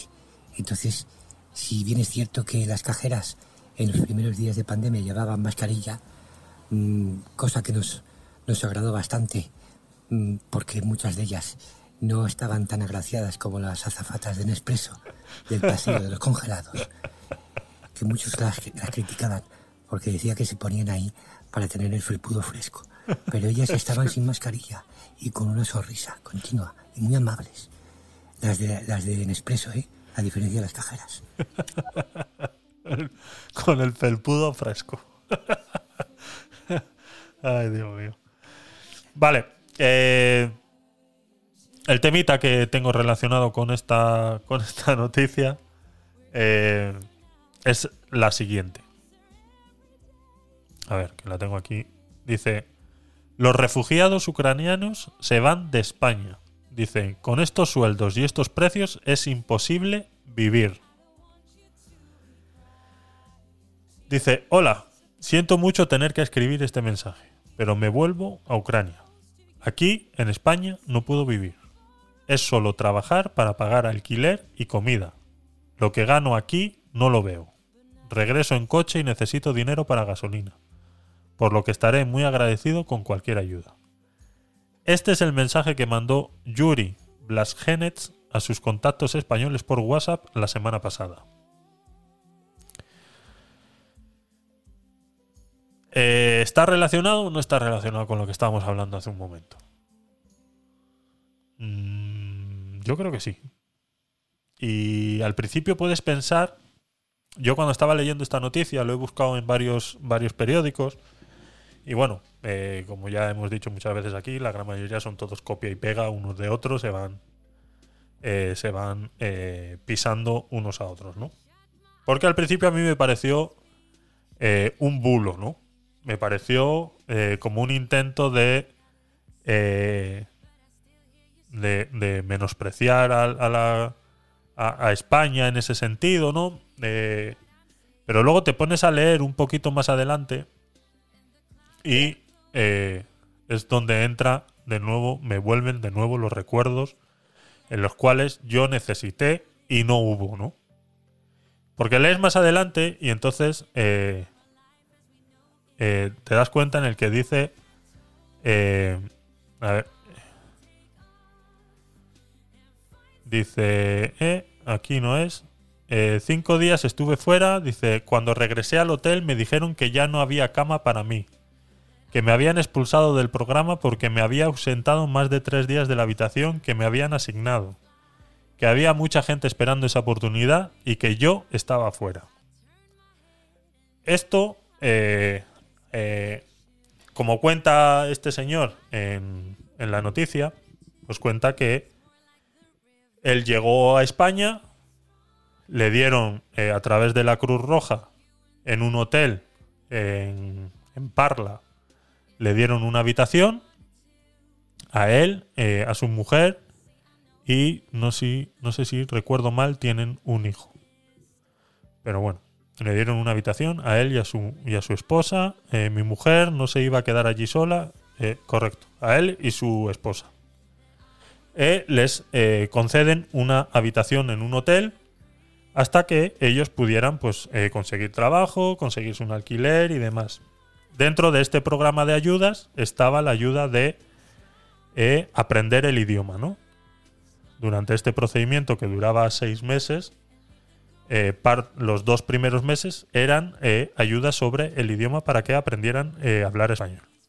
Este señor comenta que ya él tiene una empresa en, en- en Ucrania y de la cual, pues hace muchos años atrás, varios eh, clientes suyos eran eh, de aquí, de España. Varias empresas españolas. Parece ser que es un consultor de empresas y demás. Y hace muchos años, pues él tenía eh, varios clientes aquí en España y que ahora pues no tenía, pero aún así mantenía el contacto con ellos. El punto aquí es que él ya sabe hablar español. Entonces ese, esos tres meses, dos meses y medio que se focalizan en que estas personas aprendan el idioma, pues él no lo vio necesario. A diferencia de que su mujer, pues eh, parece ser que sí lo necesitaba. Entonces él aprovechó que ya sabía este, este tema y queriendo salir adelante, queriendo salir de ese problema, queriendo avanzar, pues decidió eh, ausentarse de esta habitación eh, durante cinco días porque se fue a tocar la puerta pues, de estos clientes que tuvo eh, anteriormente pues, para ver si conseguía algún tipo de trabajo. Y a la vuelta de esos cinco días es cuando le echan del hotel y le dicen, pues, eh, lo que acabamos de leer ahora, de que, pues, eh, lastimosamente ya no podía disfrutar de ese privilegio porque había mucha gente esperando esa oportunidad y que, como había estado afuera, pues ya no, no tal. Que la mujer podía seguir disfrutando de, esa, de ese privilegio, pero que él ya no. Entonces se tenía que quedar afuera. Dice, eh, su esposa Svitlana no fue expulsada, pero la echaron de facto. Esto eh, dice, mi mujer no se iba a quedar sola allí, entonces se vino conmigo. Estuvimos en varios lugares pagando alojamiento antes de que unos amigos de Tenerife se enterasen de nuestra situación y nos invitasen a irnos con ellos. Esto vuelvo y por eso están enlazadas todas estas, eh, todas estas noticias. Aquí es donde volvemos otra vez a cómo está el sistema eh, eh, diseñado. ¿no? El sistema está diseñado en base a un perfil muy exclusivo. El tipo de, de- ayudas que se les han estado dando a los ucranianos en este país estaban para un perfil muy específico. Ucraniano de edad media, con estudios básicos eh, y demás. No sé qué más sería, ¿no? Pero si te pones a ver, prácticamente es eso. En el momento que tú te sales de esa media, de ese estudio que alguien ha hecho, algún sociópata, por llamarlo de alguna manera, eh, eh, ha hecho, ha llegado a la conclusión de que la ayuda debe ser destinada a ese, eh, a ese rango de, de personas, ¿no? Y que en el momento que una persona se sale de ese rango, ya pierde todos los derechos. Y eso es lo que le ha pasado a esta persona. Por el simplemente hecho de saber ya el idioma y de querer saltarse esa parte del procedimiento, resulta que eh, ha sido expulsado. Porque el sociólogo que hizo este estudio y que analizó y que mm, dice que la ayuda tiene que ir para estas personas que cumplen estos parámetros, no pensó en que la persona que viene de allí es un refugiado. Y los refugiados no son solamente la gente pobre de Ucrania, sino gente de clase media y clase alta que han huido de su país porque están huyendo de su país. No es una inmigración descontrolada. En parte era una inmigración controlada y no se tomó en cuenta todos los tipos de personas que pueden venir de un país eh, como Ucrania, que mucha gente preparada, muchos abogados y mucha eh, eh, gente muy, muy, muy preparada ha conseguido trabajo eh, a la primera de cambio, incluso sin saber español y sin saber nada, ¿no? Pero ahí es donde está el punto de. por eso, en estos podcasts a mí me gusta siempre desgranar un poquito la- la situación y hacer una pequeña crítica en relación a este sentido. Y es porque a mí me pasó prácticamente eh, lo mismo. Cuando yo fui a, eh, ya lo conté antes, pues cuando fui a, los servicios sociales, resulta que yo no cumplía unos parámetros en los cuales ellos eh, tienen eh, destinados. O sea, realmente cuando tú vas a, un, a solicitar una ayuda, a solicitar, tú simplemente tienes que cumplir unos parámetros. A ellos les suda la polla quién eres tú y cómo lo estés pasando. O sea, que no nos volvamos locos de que tú vas ahí y la persona que está del otro lado del escritorio le está importando realmente quién tú eres. Simplemente te está analizando de arriba abajo. Y está viendo si cumples unos parámetros. En el momento que tú cumplas esos parámetros, recibes la ayuda. ¿Qué pasa? Que esos parámetros están muy acotados a un perfil muy específico. En el momento en el que te sales un poquito de ese perfil, la has cagado. Por ejemplo, mi mujer no aplicaba a ningún tipo de ayuda por el simple hecho de estar casada con un español. Le sudaba la polla. Si era mujer, si tenía trabajo, eh, si le sudaba exactamente lo mismo. Por el simple hecho.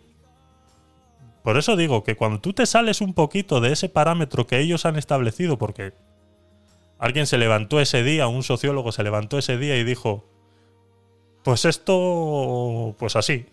Pues como el que tira dos dados en una mesa y dice, pues así. Pues ya está.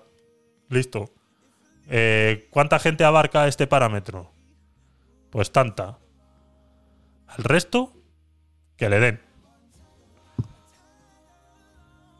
Entonces esto es lo que le pasó a esta persona eh, al llegar a España. Aparte de que, como dice el enunciado, mucha gente se está yendo pues porque tienen trabajos de 900 euros y te encuentras que un piso pues te vale. eh, si estás aquí en Madrid y estaban en Parla, pues el más barato te puede valer 500, 600 euros.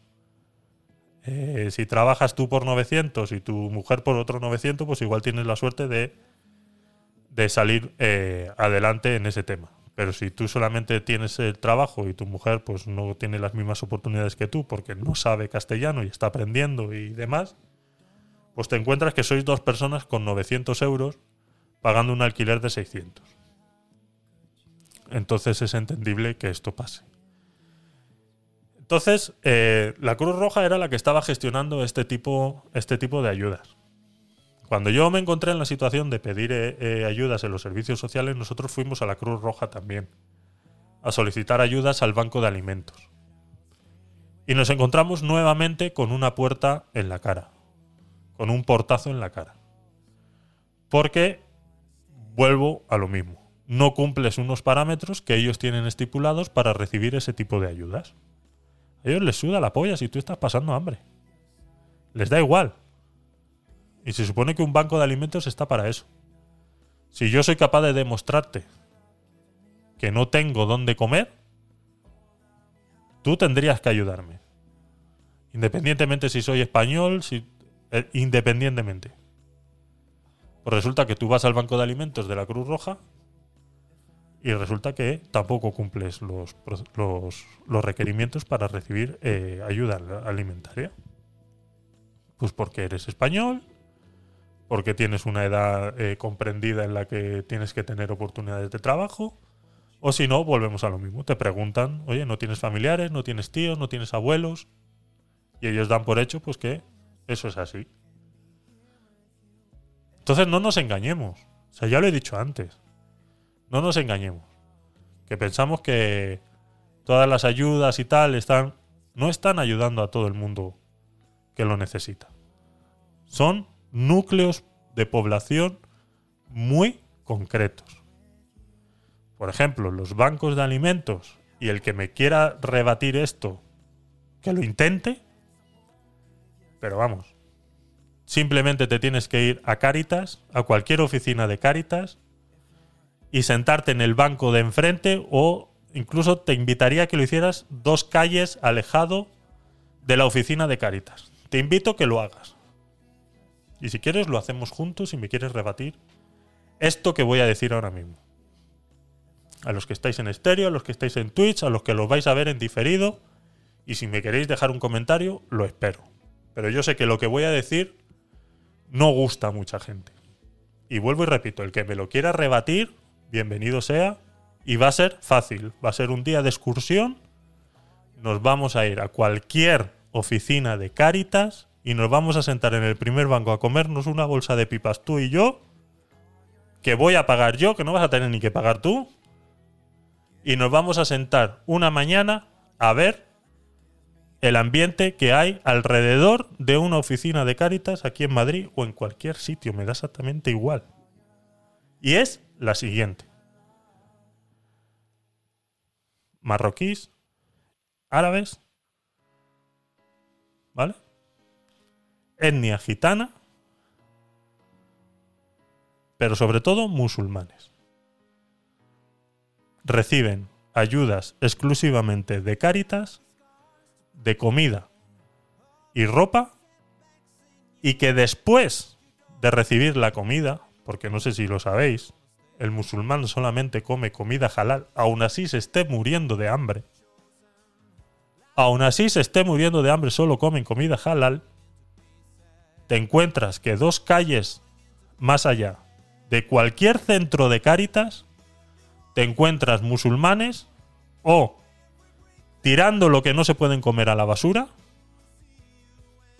O el que es un poquito más inteligente, la vende a las personas mayores que por su problema de pensiones eh, muchas veces no tienen ni siquiera para comer.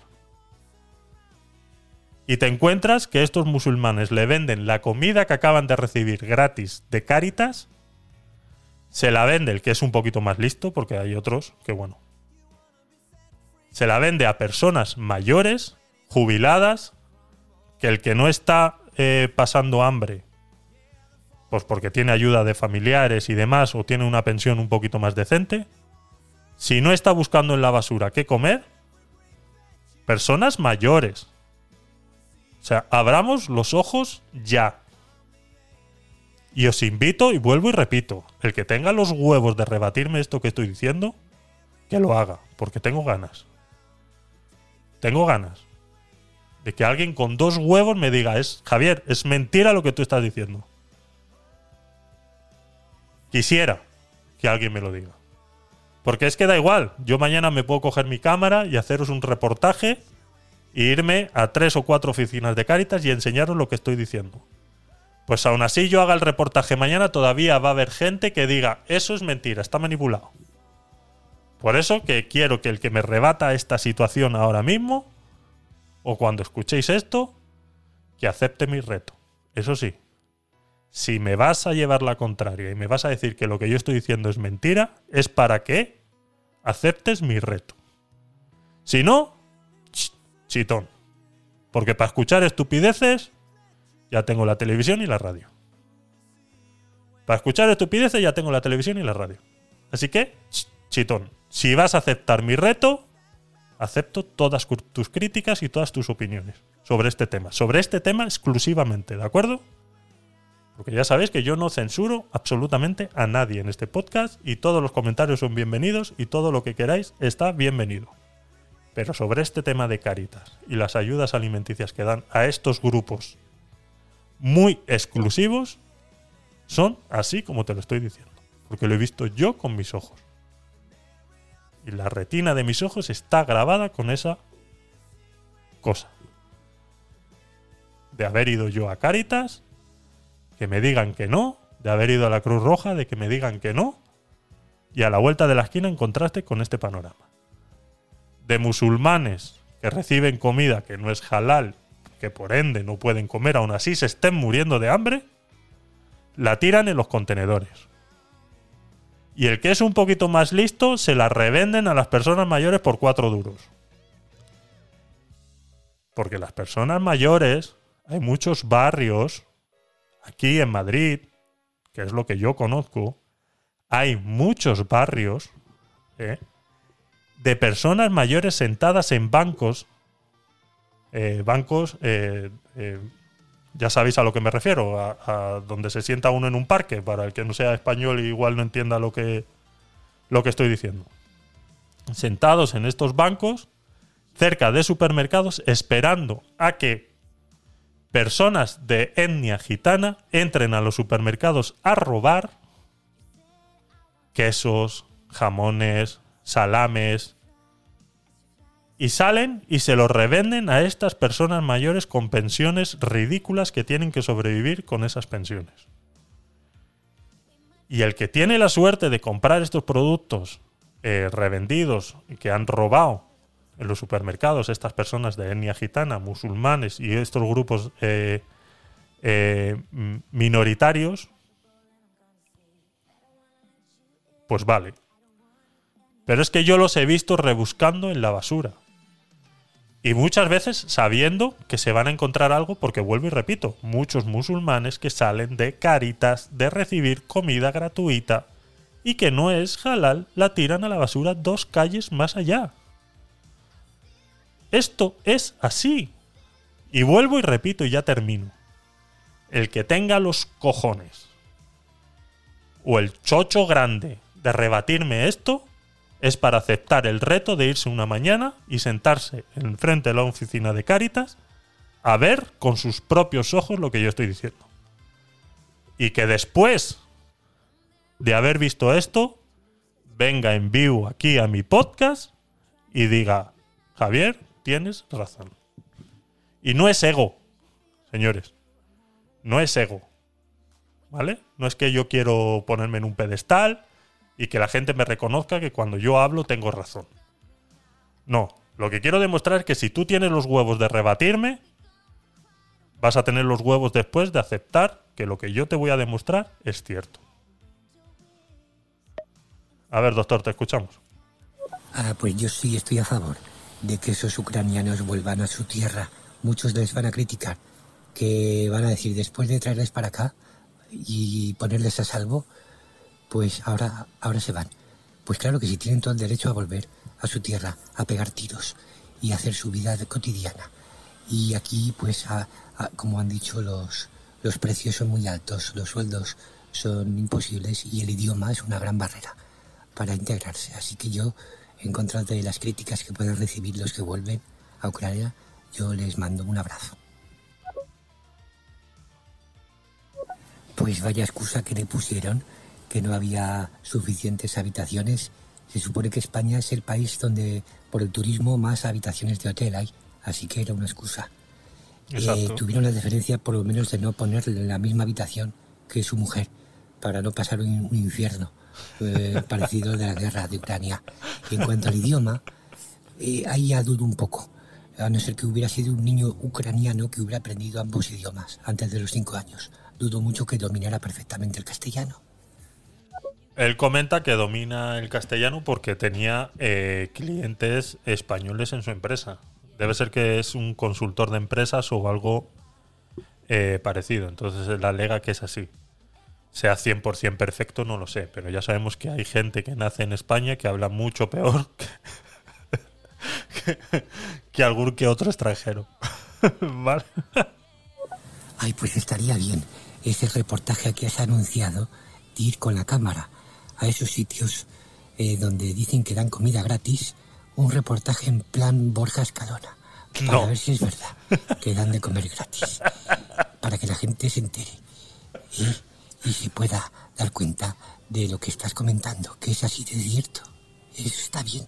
¿Para cuándo ese reportaje? de comida gratis, ¿no? Como el de Borja Escalona. Qué cabrón. Ay, Dios mío. Ese, eh, ese, ese reportaje eh, lo, podemos, lo podemos planear, lo podemos planear. Pero más que nada lo dejaría de sorpresa por si alguien me quiere rebatir eh, lo que acabo de decir. Pero bueno, eh, se puede hacer, se puede hacer. Vuelvo y repito, no tengo miedo de lo que estoy diciendo. Lo he vivido con mis propios ojos y lo he visto. Entonces, como también recibir ropa de, de Caritas y luego encontrártela en, en Wallapop o en mil anuncios, ¿no? Tres cuartas partes de lo mismo. Pero bueno, eso luego ya cada uno es eh, libre de hacer lo que quiera. Pero bueno, eh, luego vas tú a pedir ayudas y no tienes. Si es verdad que ropa sí me dieron cuando fui a, a Caritas en, en Torrelodones. Eh, sí es verdad que ropa nos dieron. Tengo una cazadora de cuero muy buena, eh, regalada por, por Caritas. Entonces, eso sí es verdad que eso sí nos, nos dieron y todavía la tengo, ¿eh?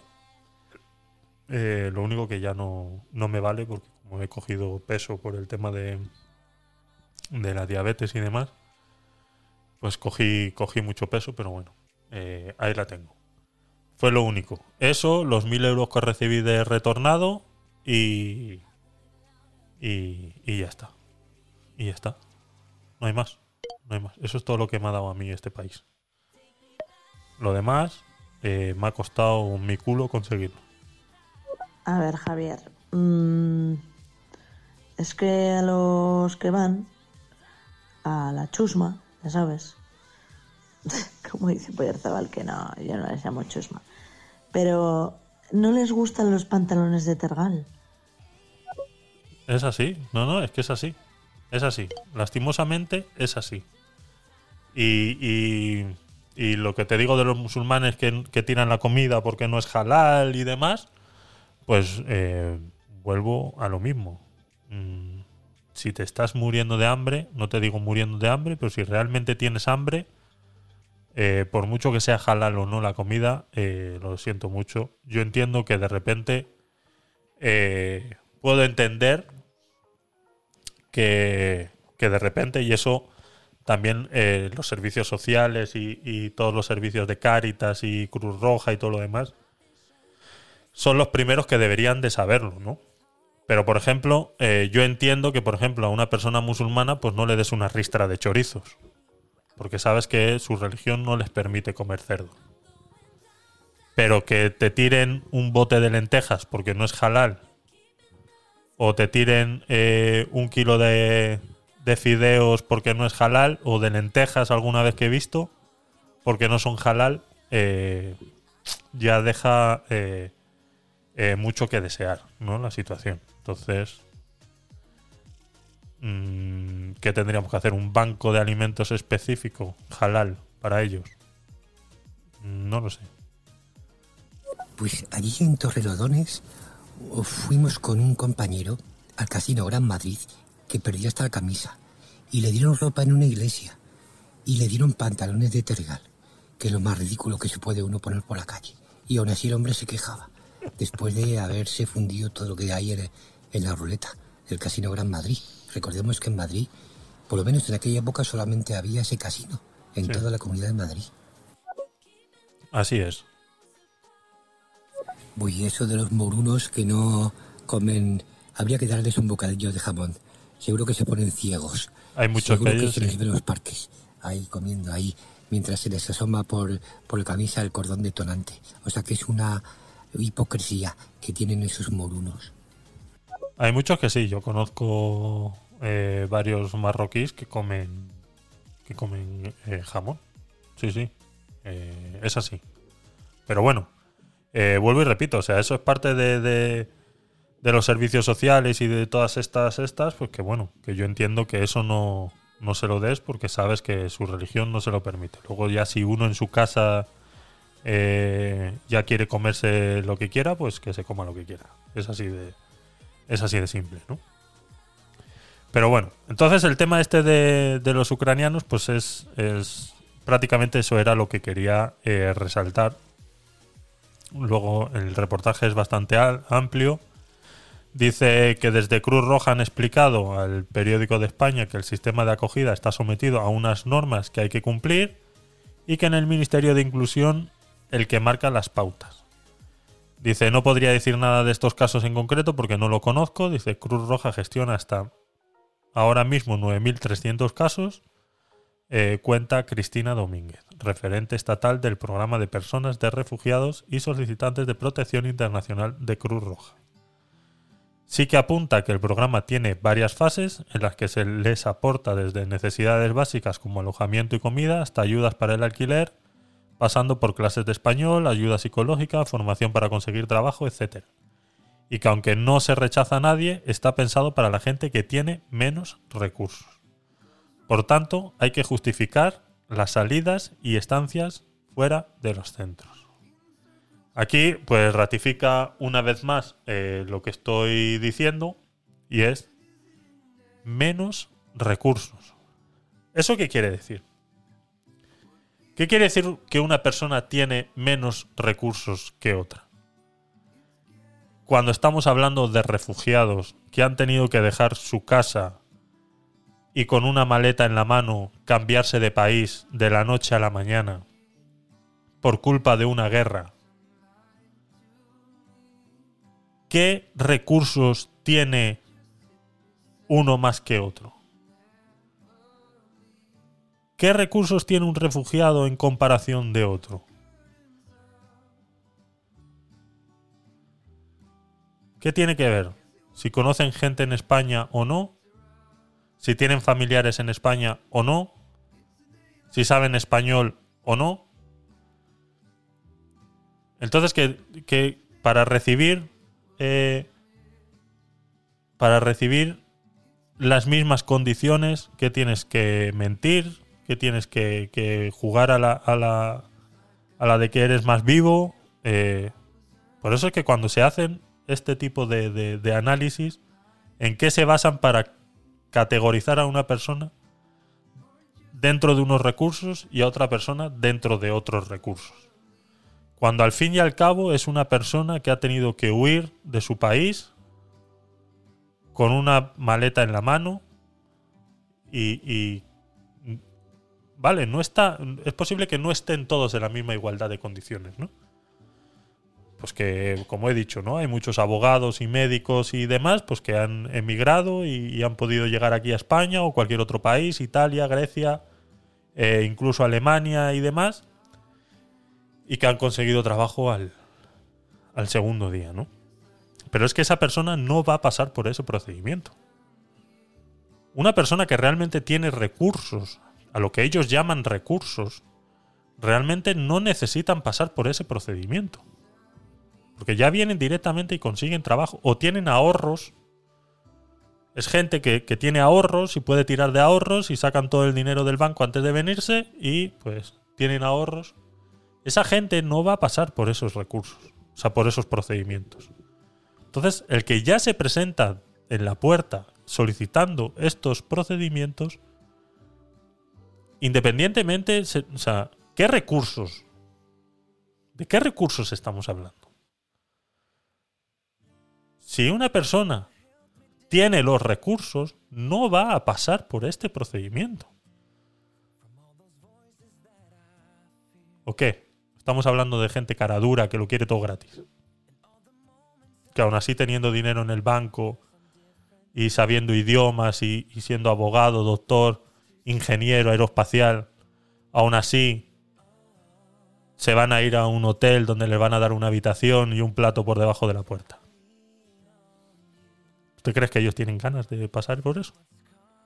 Una persona que tiene recursos no solicita este tipo de ayudas. No la solicita. La persona que solicita este tipo de ayudas no tiene los recursos. O sea, independientemente. Por eso es que, vuelvo y repito, esto se levanta un día un sociólogo, analiza cuatro datos que le dan del Ministerio de Estadísticas y dice, ah, pues esto. Pues como cuando hacen las ayudas para, para el alquiler, por ejemplo. No, pues vamos a abrir una, una partida de ayudas para el alquiler. Pero claro, son 400 euros eh, para que puedas pagar tu alquiler, porque claro, tu alquiler no puede superar más del 35% de tu ingreso eh, de tu ingreso eh, salarial, ¿no? Si, si estás, si tienes trabajo y si no, no puede superar el 35% del IPREM. Y dices, ¿esta persona dónde vive? Este que ha hecho esta ley o que ha hecho este requerimiento para recibir esta ayuda, ¿dónde vive? ¿En qué planeta vive? ¿Cómo que el 35%? El que vive de alquiler se está gastando el 50, 60 y a veces hasta el 80% de su sueldo solamente para pagar el alquiler. Fuera de luz, de agua, de internet y del teléfono. Fuera de eso. ¿Dónde, ¿Dónde se ha visto? O sea, ¿esta persona dónde vive? ¿En qué planeta vive? Que el 35%. ¿Qué alquiler hay para un tío que gana 900 euros? El 35% estamos hablando que son 400 euros. Menos, 350. 300, 350. ¿Qué alquiler vale 350 euros? O sea, tú me vas a dar a mí una ayuda. O sea, es que es que ni siquiera te dan la ayuda. Es que, a ver, os digo porque esto ya lo solicité yo también en su día. Y otra puerta en la cara. Tú vas a solicitar esto y no te dan la ayuda. Tú tienes que presentar el contrato de alquiler y es el contrato de alquiler realmente el que aplica a esta ayuda. Y no es que te dan el 35% de lo que tú ganes. Te cubren el alquiler si este está si este pertenece al 35% de tu sueldo. O sea que si yo en ese momento ganaba 950 euros, yo tendría que estar viviendo en una casa la cual me costara 350 euros. Si yo estoy en una casa que vale 600, ellos no me van a dar los 350 euros y yo cubro los otros 300. No, dan por entendido que si tú eres capaz de pagar una de 600, pues te la pagas y que te jodan. ¿Me explico lo que quiero decir, no? Entonces, nuevamente es otro tema muy, muy específico, muy acotado, en los cuales ellos reciben miles de millones, de, ya sea de la Unión Europea o de cualquier partida presupuestaria, de cualquier impuesto, en los cuales yo me apuesto lo que quieras, que de los 100 millones que destinen a eso, realmente solamente se reparten 25, 30, 40. Los otros se pierden por el camino en gestiones. En que si la empresa tal tiene que gestionar esto, que si la empresa de fulanito tiene que gestionar esto otro, que si eh, págale no sé quién al, al Instituto Nacional de Estadísticas, al INE, para que nos gestione a ver esto, eh, a ver, eh, hace una reunión con todos los con todos los sindicatos y, agencias de, vivienda y demás, al final se pierde todo por el camino. Y al final solo llega a los cuatro gatos que cumplen ese, ese parámetro. Te sacan una ayuda de 400 euros para gente sin, sin recursos. Y dices, bueno, gente sin recursos, pues ya un- una persona que ya ha pasado por estos procedimientos, pues sabe que una persona sin recursos es aquella que gana menos del IPREM establecido en ese momento. El IPREM establecido a día de hoy son 1.350 euros. Entonces, si tú ganas menos de 1.350 euros, pues tienes la posibilidad de eh, aplicar a esa ayuda de 400 euros eh, y tal, ¿no? Pero ¿cuál es el problema? Que te agregan la letra pequeñita del contrato. La letra pequeñita del contrato dice que se va a tomar en cuenta en ese IPREM a todos los residentes de tu domicilio. Entonces, llevamos un proceso desde la pandemia en la que muchos jóvenes han perdido sus trabajos, y cuando digo jóvenes digo entre 18 y 35, 40 años, en la pandemia han perdido sus trabajos y han tenido que volver a las casas de sus padres. Esta persona que ha perdido su trabajo y ahora, con un poco de suerte, ha encontrado otro y está por debajo del IPREM ganando 1.100 euros, 1.000 euros, porque los sueldos, quieras o no, han bajado, independientemente de la inflación y de todo lo demás, en el momento que a ti te echan de un puesto de trabajo, pues resulta que cuando tú vas a solicitar otro, resulta que te encuentras que lo que estás, lo que te están ofertando, qué casualidad que son puestos de trabajo inferiores al que tú tenías anteriormente. Entonces eso es una manera de bajar los sueldos. Entonces te encuentras que tú oyes esta noticia en la televisión y te encuentras con que eh, eh, puedes aplicar a esto. Pero ¿qué pasa? Que como tú vives ahora en la casa de tus padres y se tiene en cuenta todos los ingresos familiares como parte del IPREM para ver si tú individualmente recibes la ayuda, resulta que ya no recibes la ayuda. Porque si tú estás ganando 1.000 euros y tu padre que está jubilado está ganando 800, resulta que ya superas los 1.450 del IPREM. Entonces no tienes la ayuda. Así está pasando eso. Así. Así. O sea, a montones. A montones. Y eso es alguien que sabe que hace estas normas porque sabe que solamente va a llegar a gente muy, muy, muy, muy, muy, pero muy por debajo y siempre termina en las mismas hordas de gente. Que yo no digo que no se lo merezcan. ¿Vale? Que nadie malinterprete mis palabras. Que yo no digo que no se lo merezcan.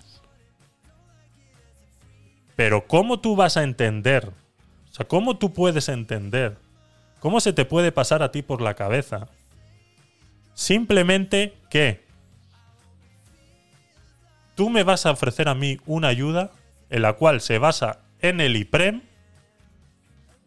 y para sacar a la gente de la lista, porque sabes que hay un montón de gente que entra en esa lista, porque ya te han dado el dato, ya sabes que hay un montón de gente que entra en esa lista y que siempre se ha utilizado el dato del IPREM para dar cualquier tipo de ayuda y siempre han sido ayudas individuales y se ha tenido en cuenta el IPREN individual de cada persona para dar estas ayudas, sabemos que si hacemos lo mismo ahora, resulta que tenemos mucha gente que debería recibir esa ayuda.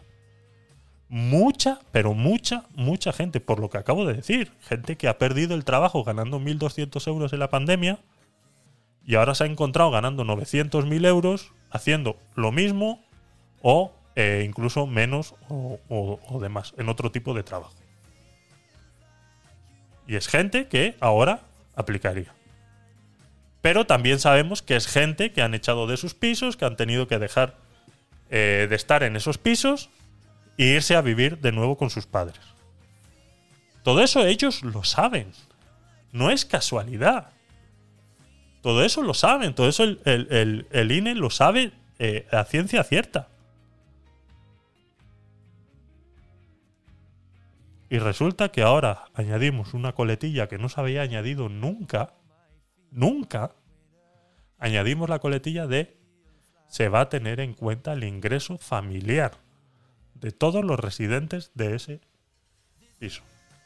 Me consta que hay personas con las cuales he conversado este tema y eh, aquí hubo eh, yo conozco mucha gente eh, eh, latina y, y demás eh, eh, aquí en Madrid, ¿no? Pues mucha gente, mucha gente, gente que trabaja conmigo, familiares de, de mi mujer y demás, ¿no? Y, y aquí ha habido siempre un, un mercado negro de empadronamiento. Eh, para pedir muchas ayudas y tal, tienes que estar empadronado y todo lo demás, y es uno de los requerimientos que para pedir ayudas y demás, pues tienes que presentar, ¿no? Pues ahora se han encontrado mucha gente con que tienen la casa eh, con mucha gente empadronada que no vive ahí, pero que a la hora de solicitar esta ayuda han tenido este problema porque resulta que al haber toda esa gente empadronada, pues toda esa gente entra dentro del IPREM para analizar si tú necesitas esta ayuda. Y me he encontrado a mucha gente que le ha pasado esto. Que incluso viviendo solos, pero como le prestaron la ayuda a su primo que vino de Colombia, pues eh, que está viviendo ahora con la novia en otro piso, y, o en una habitación alquilado y que ya sabemos que las habitaciones pues no te empadronan, pues venga, te empadrono yo en mi casa, que ya llevo 15 años aquí, pues te empadrono yo en mi casa y, y no pasa nada. Lleva muchos años empadronados en, en- en mi casa. Yo no he hecho eso, pero es para que lo entendáis más, más fácil. Pues lleva un montón de años empadronada en mi casa. Ahora yo me encuentro en la situación de que, por ejemplo, mi mujer se ha quedado sin trabajo, yo me quedé sin trabajo, resulta que he conseguido otro por 900 euros y podría solicitar esta ayuda porque pues, mi mujer no trabaja y yo solo gano 900, entonces el, el income eh, familiar está por debajo del IPREM. Pero claro, tú vas a solicitar eso y ellos tiran de padrón. Dicen, no, pero es que en su casa está empadronado fulanito, menganito y sutanito. Y resulta que menganito, su vida laboral dice que actualmente está eh, trabajando y eh, que cobra tanto. Entonces sumamos, pin, pin, 900 más 900 más 700 más 300, pues resulta que eh, usted no tiene derecho a la ayuda porque ya en su casa entran cuatro sueldos y con eso pues os tenéis que buscar la vida. Y eso conozco yo casos que les está pasando por, eh, por haber hecho, eh, haber entrado en el mercado negro de las de los empadronamientos. Entonces, pues es eso. A ver, doctor. Pues yo tengo la duda de que si esas partidas presupuestarias son prácticamente infinitas, ¿por qué no abren más la horquilla para que más gente se pueda beneficiar? Si esos presupuestos, eh, por ejemplo, creo que 20.000 millones de euros para el Ministerio de Igualdad, etcétera.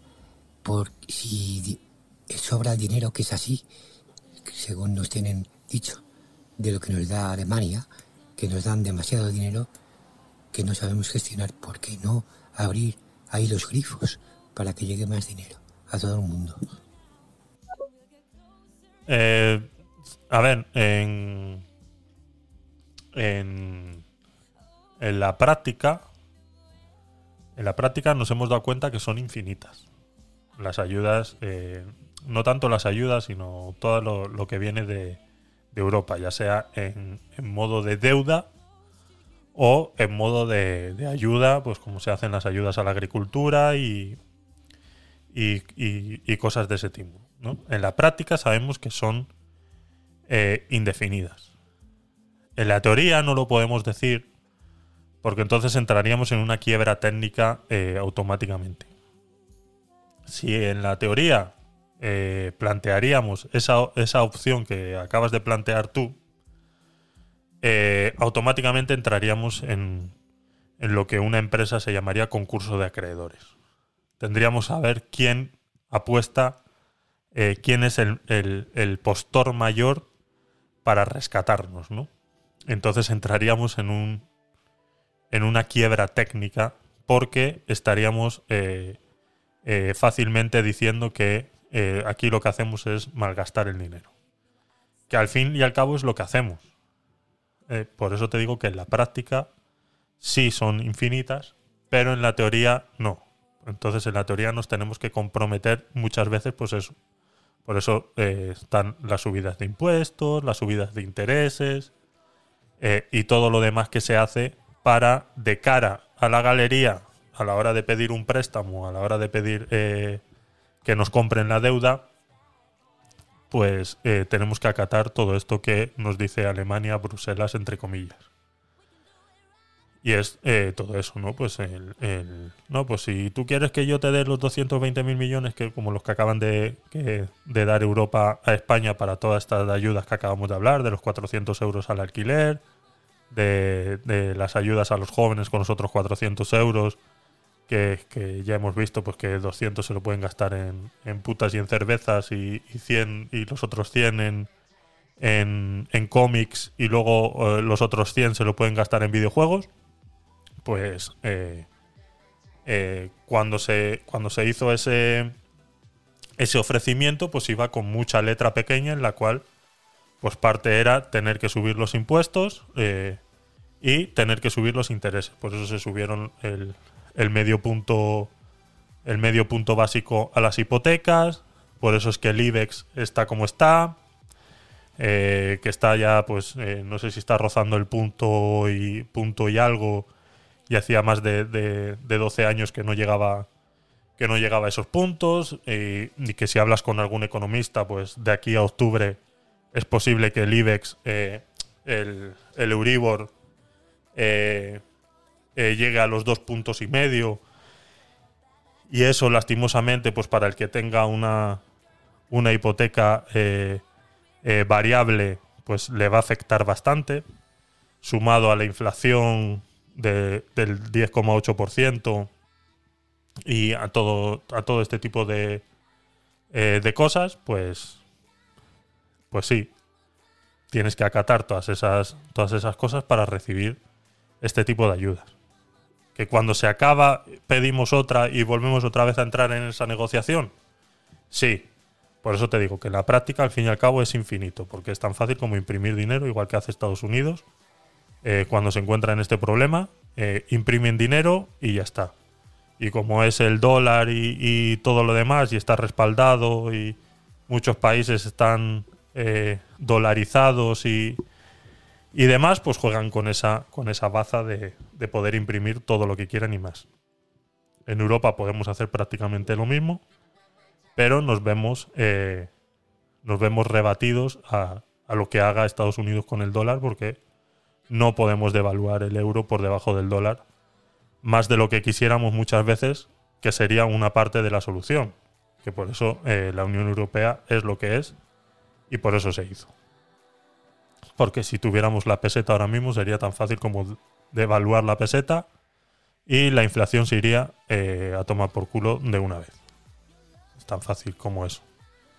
Pero bueno, entraríamos en el juego de Venezuela y en el juego de Argentina y, y cosas de esas, ¿no?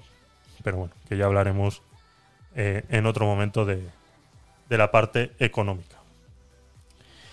Más cositas, más cositas. Voy cerrando pestañitas por aquí y eh, seguimos. A bailar un poquito.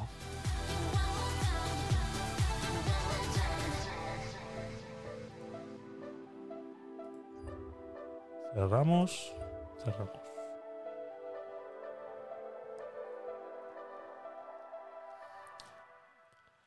Así es como la búsqueda de Google planea abordar el clickbait.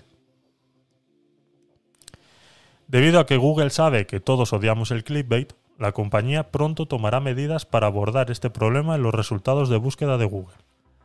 A partir de la próxima semana, para las búsquedas que utilizan el inglés, ¿vale? Van a empezar con el inglés.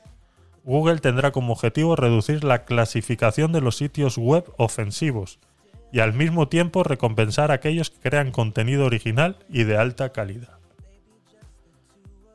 El clickbait a menudo se ve en anuncios que hacen afirmaciones audaces o incluso escandalosas con la esperanza de que esté lo suficientemente intrigado como para hacer clic en el anuncio para que pueda obtener más información.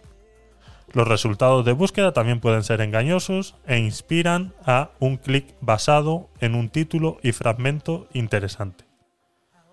Dice, al desplazarse por la página, pasará por varios anuncios más, lo que le dará al vendedor y desarrollador web sin escrúpulos exactamente lo que quería. Lo que es conocido como el Black Hat SEO. Es una pérdida masiva de tiempo e increíble... increíble in- lo voy a decir, ¿eh? Increíblemente frustrante dejarse atrás por este truco. Dice, los sitios web que recopilan resultados de otros y aquí es donde yo voy a hacer mi énfasis en esta noticia. Los sitios web que recopilan resultados de otros, por ejemplo, reseñas de películas de múltiples fuentes, pero que no agregan nada nuevo, se clasificarán más abajo de la búsqueda.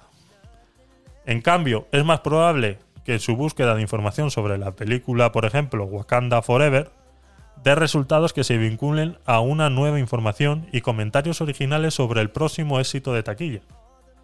La mejor será más notable en las búsquedas relacionadas con la educación en línea, las artes y el entretenimiento, las compras y la tecnología, según Google. Esto significa que agregadores como Rotten Tomatoes o Metacritic podrían tener menos peso en los resultados de búsqueda en comparación con las revisiones originales. Esta actualización parece apuntar principalmente a las reseñas, así como al contenido que parece que fuese diseñado para atraer clics en lugar de informar a los lectores. La actuación también parece dirigida a los bots. Aunque Google no declaró explícitamente cómo planea abordar el contenido escrito por bots o copiado de otros sitios web, la compañía dice que el ímpetu para esta actualización es el contenido que podría no tener la información que se desea. E incluso puede parecer que fue creado para o incluso por una persona. Google va a atacar a todas estas páginas, las va a bajar de nivel a todas estas páginas que en su entendimiento ¿vale? Porque como bien dice la noticia que acabamos de leer, no saben muy bien cómo abordar este, este tema de, de- los contenidos, ya sea de los bots o de las páginas que recopilan información de múltiples fuentes. No saben cómo lo van a hacer, porque es muy complicado. Primero, eh, para que lo entendamos todos un poquito, eh, Google, eh, el, motor de búsqueda de Google, primero tenemos que saber una cosa, ¿vale? El cliente de Google no es eh, la empresa o la página web que, eh, que genera información, ¿vale? El cliente real de Google es el que busca la información. O sea, tú como usuario de Google eres el cliente, ¿vale? Entonces, esto es una pregunta que me hacen mucho a mí en la, empresa de marketing que tengo, porque aparte del, trabajo de, por cuenta ajena, yo tengo una, empresa de marketing y eh, es una pregunta que mis clientes eh, me hacen muy a menudo cuando yo les, eh, les comento pues, que hay que hacer campañas de, de publicidad a través de Google con el Google Ads y demás, ¿no? Entonces es algo que ellos eh, me preguntan mucho porque eh, entienden que ellos son clientes de Google. Tú, como empresa que te vas a publicitar en Google, tú no eres el cliente de Google. ¿Vale? Aunque seas tú el que le está pagando a Google y sea ese el dinero que ellos reciben y con el cual se alimentan, tú no eres el cliente de Google. El cliente de Google es el que hace la búsqueda. Entonces, a Google le interesa mucho más que tú a la, a la hora de hacer la búsqueda encuentres la información que estás buscando a primar que la información que tú estás pagando por poner esté eh, en un sitio mejor posicionado. Aunque las posiciones en Google se realizan a través de subasta. Siempre va al mejor postor en ese, en ese, en ese momento y en ese momento de la búsqueda, en el momento que tú pones cuatro palabras en el buscador y le das enter, se genera automáticamente una subasta en las cuales todas las empresas apuestan por esas cuatro palabras que tú has escrito ahí, apuestan cuánto quieren pagar por aparecer en esa búsqueda. El que más pague va a aparecer más arriba, el que menos pague va a aparecer por debajo de ese de ese de esa persona que ha pagado por eso, ¿no? Pero independientemente de esa parte de la subasta, tiene mucho que ver el nivel de rebote que tenga esa búsqueda. Entonces, yo puedo pagar ahora 30 céntimos por cada clic. Pero si cuando Google detecta que alguien hace clic en ese anuncio por el que yo he pagado 30 céntimos, y que es en el momento en el que Google me va a cobrar a mí, en el momento que alguien hace clic en ese anuncio, ellos, eh, si Google detecta que alguien que ha hecho clic en mi anuncio por el cual he pagado 30 céntimos entra en mi web y automáticamente se sale, se genera un rebote. En el momento que se genera un rebote, eso es una parte eh, mala para la persona que ha pagado los 30 céntimos, porque Google entiende que la persona que le ha dado clic leyendo el título de mi anuncio que he escrito yo y por el cual estoy pagando 30 céntimos, al darle clic ahí e ir a ese enlace y salir, Google entiende que lo que tú has visto una vez dado clic no es lo que tú estabas buscando. Entonces, Google entiende que no ha hecho bien su trabajo. Entonces, eso lo penaliza. Ahora, con esta nueva gestión en, la- en las búsquedas, lo va a penalizar aún más. Ese era el procedimiento que tenía, eh, que tiene actualmente para saber si el enlace al que la gente hace clic es eh, válido o no. Si yo he pagado 30 céntimos, la gente hace clic y después que llega el enlace, le hace clic a otro enlace de mi misma página, se va a otra parte de mi página, o si es una tienda, al final termina comprando un producto, pues Google entiende que ha hecho bien su trabajo. Entonces, la próxima vez que haya una subasta sobre esa misma palabra, pues a mí me va a posicionar incluso eh, me va a posicionar más arriba e incluso me va a salir el clic más barato porque la subasta eh, eh, se va a regular en relación a la velocidad que tenga de resultado ese, ese clic, ¿no? Entonces, por eso ellos dicen que no saben realmente cómo lo van a hacer. ¿Vale? Porque ahora mismo ese es el procedimiento real que tienen. ¿Cuál es el problema que yo estoy viendo con estas nuevas incursiones de Google para acabar con el clickbait? Es que van a empezar ya no solo a analizar el comportamiento de los clientes de Google, que son los usuarios, sino que además van a empezar a analizar las páginas web enteras y en el momento en el que encuentren una página copiada o un extracto de una página copiada de otra, van a intentar averiguar cuál es la original y esa siempre va a posicionar mejor que las que son una copia, ¿vale? ¿A quién va a perjudicar esto? Y aquí es donde yo quiero, eh, después de todo este speech de, explicación de, cómo funciona Google, eh, ¿a quién va a perjudicar esto? Todos, todos hemos conocido que hace unos años atrás hubo una guerra muy grande, sobre todo aquí en España, con lo que son Google News. Google News eh, fue muy criticado aquí en España, lo cual se llegó a cerrar. Eh, Google News es un agregador de noticias que lo que hacía era pues, darse un paseíto. Eh, Google se daba un paseíto por todas las páginas de todos los periódicos y cadenas de televisión y extraía esos reportajes, esas noticias y las plasmaba todas en Google News. O sea, un agregador de noticias en toda regla. Pues eso a los creadores de estas páginas y periódicos no les gustaba. Porque ellos querían empezar eh, a monetizar eh, sus páginas, ¿no? Eh, por eso es que justo en el momento que Google News cerró, todos los periódicos empezaron, todos los periódicos digitales empezaron a ser de pago.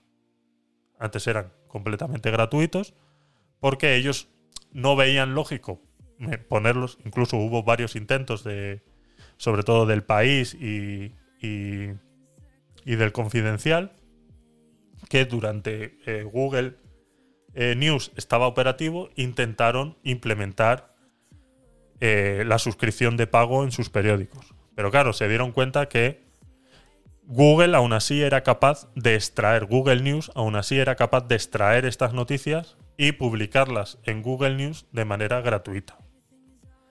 Entonces, legalmente eso lo vieron como un ataque a su, a su modus operandum de vida, ¿no? De, ver cómo, pues ya sabemos que el periódico en papel eh, eh, ha desaparecido, entonces, eh, pues estaban buscando cómo buscar otros canales de venta, tal. Entonces, eso pasó hace muchos años atrás.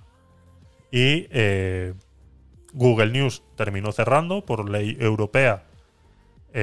Google News terminó eh, cerrando y abrió la veda pues, a que todos los agregadores de noticias propios de, tal eh, pudieran cobrar eh, por su periódico digital o su contenido en, sus páginas web, pudieran cobrarlo pues, con muros de pago y demás. Eso pasó hace años. Si nos remitimos ahora, hace un mes y medio atrás, Google News ha vuelto. Google News ha vuelto, si es verdad que no ha vuelto con la misma fuerza y el mismo interés que podía tener antes, porque volvemos a lo mismo, pues ha vuelto con unos, con unos parámetros en los cuales pues ya no puede extraer estas noticias que son de pago, ya no las puede extraer, entonces pues nos encontramos con que Google News ahora mismo la información que encuentras ahí es muy pobre y muy vaga, ¿no? Porque se encuentra pues con el momento que Google llega a una página y se encuentra con un muro de pago, pues simplemente no puede extraer esta información y no puede eh, plasmarla, ¿no? Entonces, regresando, después de esta eh, segunda explicación sobre el tema para encauzaros en, en la opinión que quiero vertir ahora, es lo siguiente. Si Google News ha vuelto y ahora nos encontramos con esta noticia de que van a reforzar lo que es el clickbait y que lo van a reforzar de la manera que acabo de decir, que es analizando estas páginas y en el momento que se encuentren dos páginas o tres o cuatro o cinco en las cuales el contenido es copia y pega, van a intentar averiguar quién es el contenido original, o sea, el que llegó antes a la red, lo categorizarían como contenido original y el resto serían copias. Entonces, si yo realizo una búsqueda en Google, pues va a posicionar antes el contenido original a lo que son las copias. Y luego, pues, eh, los tipos de páginas de múltiples fuentes eh, recopilatorias de, pues, de reseñas de películas, como estaba diciendo aquí, pues también eh, valorarán por debajo de, de las que sí pueden aportar, pues como un, un- blog, de, de, por ejemplo, un blog de, de un de, una, de un crítico de cine, pues va a posicionar mejor que Film Affinity, por ejemplo, ¿no? Que es un que es un agregador de noticias de películas, ¿no? Donde ves pues quién ha escrito la película, diferentes opiniones de gente que la ha visto y demás. Pues va a categorizar mejor un blog de un crítico de cine sobre esa película que tú estás buscando, pues como dicen aquí, Wakanda Forever. Si tú estás buscando sobre Wakanda Forever, pues va a posicionar mejor el contenido de un crítico en un blog random cualquiera a una página muy eh, famosa pues como Film Affinity o el IMDB, por ejemplo. Porque Google va a entender que el contenido que puede aportar un crítico de cine va a ser mejor que simplemente los datos técnicos de una película y cuatro comentarios de cuatro personas random que han visto la película, ¿no? Entonces, esto nos vamos a encontrar con un problema. Y es una cosa que yo, eh, para mí no es un problema, para mí me viene de puta madre. Porque es algo que yo he dicho hace mucho tiempo y cuando hemos empezado este podcast eh, lo he dicho muchas veces y no habrá eh, capítulo en el que no lo haya nombrado. ¿no? Cuando tú te pones a ver una información, ya sea eh, periódico escrito, prensa escrita, ya sea digital, en papel, incluso, o en televisión, te encuentras que son todo copia y pega de la agencia F o de la otra agencia de noticias que no me acuerdo cómo se llama ahora. Te encuentras que son todo copia y pega. Entonces, cuando tú busques una noticia, no te vas a encontrar en que si son todos copia y pega de la agencia F, pues va a posicionar mucho antes la agencia F porque Google va a entender que esa es la noticia original y todas las demás pues van a quedar por debajo. Entonces van a entrar otra vez en una guerra de conflicto de intereses en los cuales eh, Google está incursionando con la excusa de acabar con el clickbait. No sé si me he explicado bien cuál es el problema. O sea, a mí me parece bien que, por ejemplo, con los agregadores de noticias o periódicos digitales pase esto, porque para que se pongan las pilas ya de una puta vez. Porque no es normal que yo tenga que pagar un euro del país, eh, eh, 9, 10 euros al mes que vale el país, otros 8 o 10 al mes que vale tal, para encontrarme que la noticia del país es un copia y pega de la de la agencia F, que es totalmente gratuito. ¿no? Entonces es una estupidez. Entonces, para que se pongan las pilas y empiecen a hacer periodismo de verdad y, y se comprometan un poco a hacer periodismo de verdad, igual esto les va a venir como un, un- les va a venir como un jarro de agua fría al principio, pero luego igual eh, mejoramos un poquito la información en este país. Pero el problema es que Google va a empezar a analizar el contenido. ¿Vale? Entonces, vamos a entrar en una mini censura. Porque hay que ver. Es que, como dicen ellos, no saben muy bien cómo lo van a hacer. Entonces, si ahora mismo no lo tienen muy claro, nos vamos a encontrar eh, unos meses y unos años igual Google va a empezar a ser un poco caótico a la hora de encontrar eh, información. Porque estarán haciendo miles y miles de pruebas para ver eh, qué resultado da mejor o peor. Eh, pero nos vamos a encontrar una pequeña censura en relación a este tema porque a la hora de analizar el contenido ya no va a depender de si la persona que dio clic le gusta el contenido que ha encontrado o no sino nos vamos a basar en un solo análisis de un robot programado por alguien. ¿Vale? De un bot, una spider que se llama en, Google. Una spider va a llegar a tu página web, te la va a analizar y si por ejemplo llega a la mía de Gabinete de Curiosos y se encuentra tres o cuatro podcasts hablando de, de política y puede saber que la persona que le ha dado clic no es afín político a lo que yo encuentro, pues puede entender que igual eso que, que está ahí no es de interés para la persona que va a hacer clic o la persona que está buscando y es posible que no me posicione en, en la situación a la que, porque vuelvo y repito, el cliente de Google es el que hace la búsqueda. Entonces, tú sabes que tú estás eh, 100% eh, controlado por tus búsquedas y por todo, con las cookies, y bueno, esto ya lo hemos hablado muchas veces también, y que tienen prácticamente toda la información tuya, eh, no con el nombre específico de, pues eh, sabemos que Eva es de derechas y, y, cajera en un supermercado. Eso no es, no funciona así. Sino sabemos que la persona que está buscando es de derechas y que trabaja en un supermercado. No sabemos que se llama Eva. Eh, que eso quede muy claro, ¿no? Porque hoy estaban hablando también en la televisión con, el tema de, las Alexa y todo eso. Y, bueno, escuchas unas, sandeces que, que ya hablaremos en otro momento, ¿no? Pero si, por ejemplo, Eva, que es de derechas y cajera de un supermercado, eh, hace una búsqueda sobre política, y de repente han entrado en mi blog que es de izquierdas, es- de repente Google ha categorizado mi blog de izquierdas, pero lo que está buscando Eva es sobre las ayudas a, los inmigrantes, pues de repente igual, eh, como mi este es de izquierdas y el de ella es de derechas, pues igual hay otro blog que si es de derechas, pues le va a mostrar antes el de derechas que el de izquierdas. No sé si me explico a lo que quiero llegar, por qué Google va a analizar el contenido. O sea, no sé si me explico. Vamos a escuchar los audios porque hay seis y eh, no quiero que se vaya esto más largo de la cuenta. Pues esa penalización de ponerles mucho más abajo en la búsqueda, yo creo que es al contrario. Cuando buscamos algo, algo en Google, siempre vamos a la tercera o cuarta página, como cuando vamos a un supermercado, que no cogemos la primera botella, sino que metemos el brazo hasta el fondo, hasta el sobaco, a coger la última botella, que sabemos que no, eh, no le han tocado ninguna sucias manos, ¿verdad? Porque lo, lo primero que se expone, creen ellos que es lo primero que se elige, ¿verdad? Yo creo que lo hacen al revés. Eh, a ver, eh, tu punto es muy bueno, ¿vale? Es muy bueno y como dicen muchas veces, me alegra que me hagas esta pregunta. Las personas que sabemos cómo funciona y que sabemos y tenemos experiencia, llevamos muchos años utilizando Google y sabemos cómo funciona eh, las búsquedas y que muchas veces las primeras posiciones eh, son... porque lo que dice ahora de, Ahora, cuando tú haces una, una búsqueda, eso que te dice en las primeras búsquedas que te dice publicidad, ¿no? O anuncio pagado, eso antes no lo decía.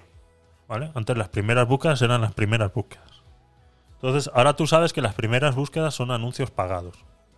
Son resultados de anuncios pagados. Entonces, tienes muchas probabilidades de que tu información. Por eso es que Google quiere acabar con el clickbait.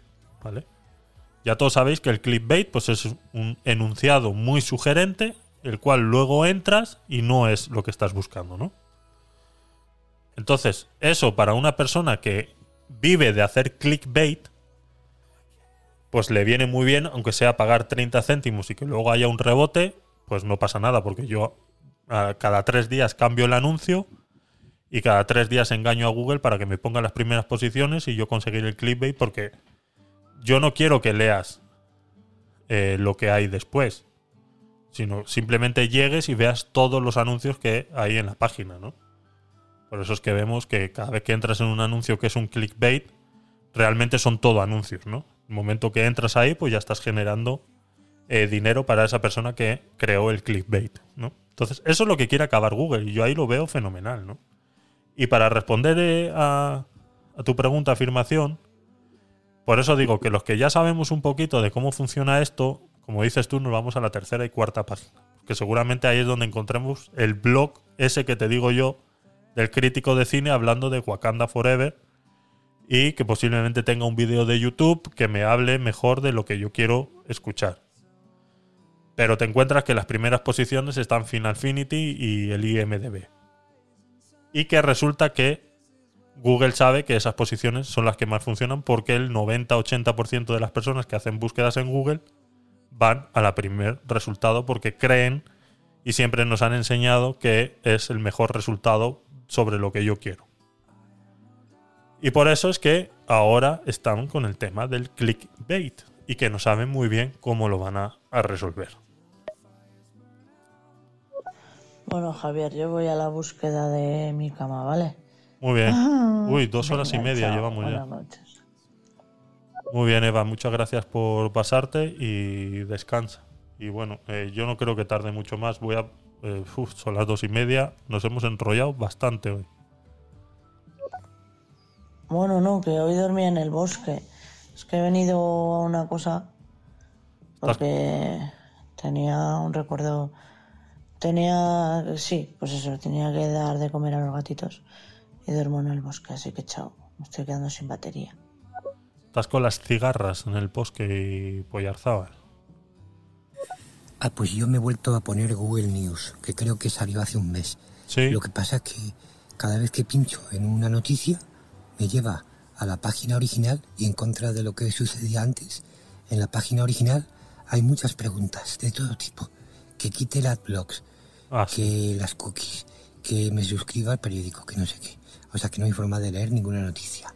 sí. Gente, mucha gente como yo está pagando 10 euros al mes en YouTube para no ver anuncios y otros 10 en iVoox y otros 10 en muchos sitios.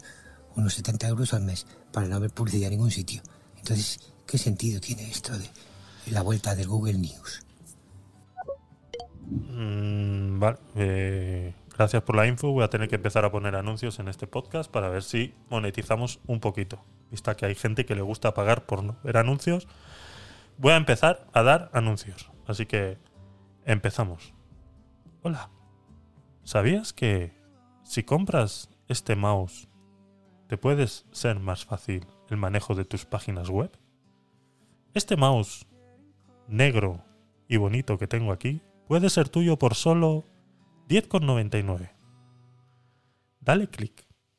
El enlace está en la descripción. Muchas gracias. A ver si así monetizamos un poco, polla. Polla Arzabal. Venga. Hola, Leire, ¿qué tal? Eh, te escuchamos.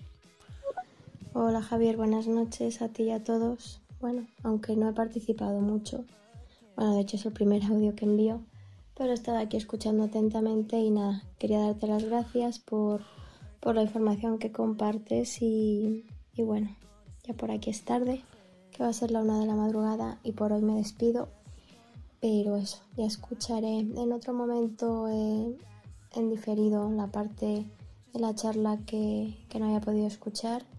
Y nada, de nuevo darte las gracias y espero que paséis muy buena noche. Un abrazo. Eh, pues nada, eh, Leire, eh, perdona que no haya puesto tu audio antes. Y muchas gracias por tus, por tus palabras y, me alegro que, que os guste este podcast que con mucho cariño hago para ustedes y con información, pues bueno, que ya, ya habéis visto y, nada. Muchas gracias, Leire, ahora que lo escuches en diferido, con mucho cariño y amor de mi parte, muchas gracias por, por prestarnos. Hoy la verdad que nos hemos extendido un poquito más de la cuenta, ya vamos por dos horas y media, además que he empezado media hora eh, más tarde hoy, pues suelo empezar a las 10, pero bueno, hoy he tenido que ir a hacer supermercado y demás y bueno, se me ha alargado un poquito la, noche. Pero muchas gracias, eh, Leire, te agradece. Eh, Eva, antes que te vayas a dormir voy a poner tus cuatro audios que has mandado. yo no soy de eso, ¿eh? No, no, ni una cosa ni la otra. No, no. y en todo caso en un banco. También he sido cajera en un supermercado. Pero no, estás desencaminado. Ahora soy administrativo en logística. En la NASA, en la NASA, ¿no? No, vosotros sois extraterrestres, que ya lo habéis dicho.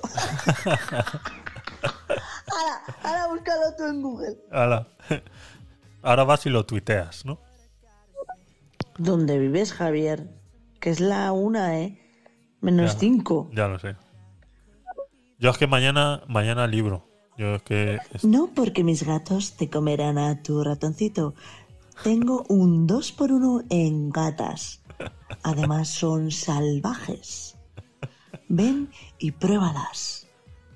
Son de la máxima confianza. eso es. Eh, pues sí, eh, ¿que dónde vivo? Pues sí, la verdad que ya es la una y como he dicho, pues nos hemos alargado eh, un poquito. Entonces, hoy, para no entreteneros más y que podáis disfrutar del resto de la noche, yo creo que vamos a ir acabando aquí y dejo la noticia del título eh, para el martes de la próxima semana. Porque es eh, extenso y, y no nos vamos eh, a extender más de lo que llevamos ya. Lo que puedo hacer es, para los que estáis ahora mismo aquí, Azulá, Doctor Poyorzábal y Eva, antes de que te vayas a dormir y a ver quiénes están en, en Twitch. A ver, a ver, a ver, a ver. Sofía Fox 21, Sky Geekles y Lisbeth, eh, que estáis en Twitch, pues os voy a poner el. A ver, el, el título de, del podcast de hoy. Ahora somos un país de genios. Es un eh, una entrada en un periódico de zendalibros.com por parte de Arturo Pérez Reverte.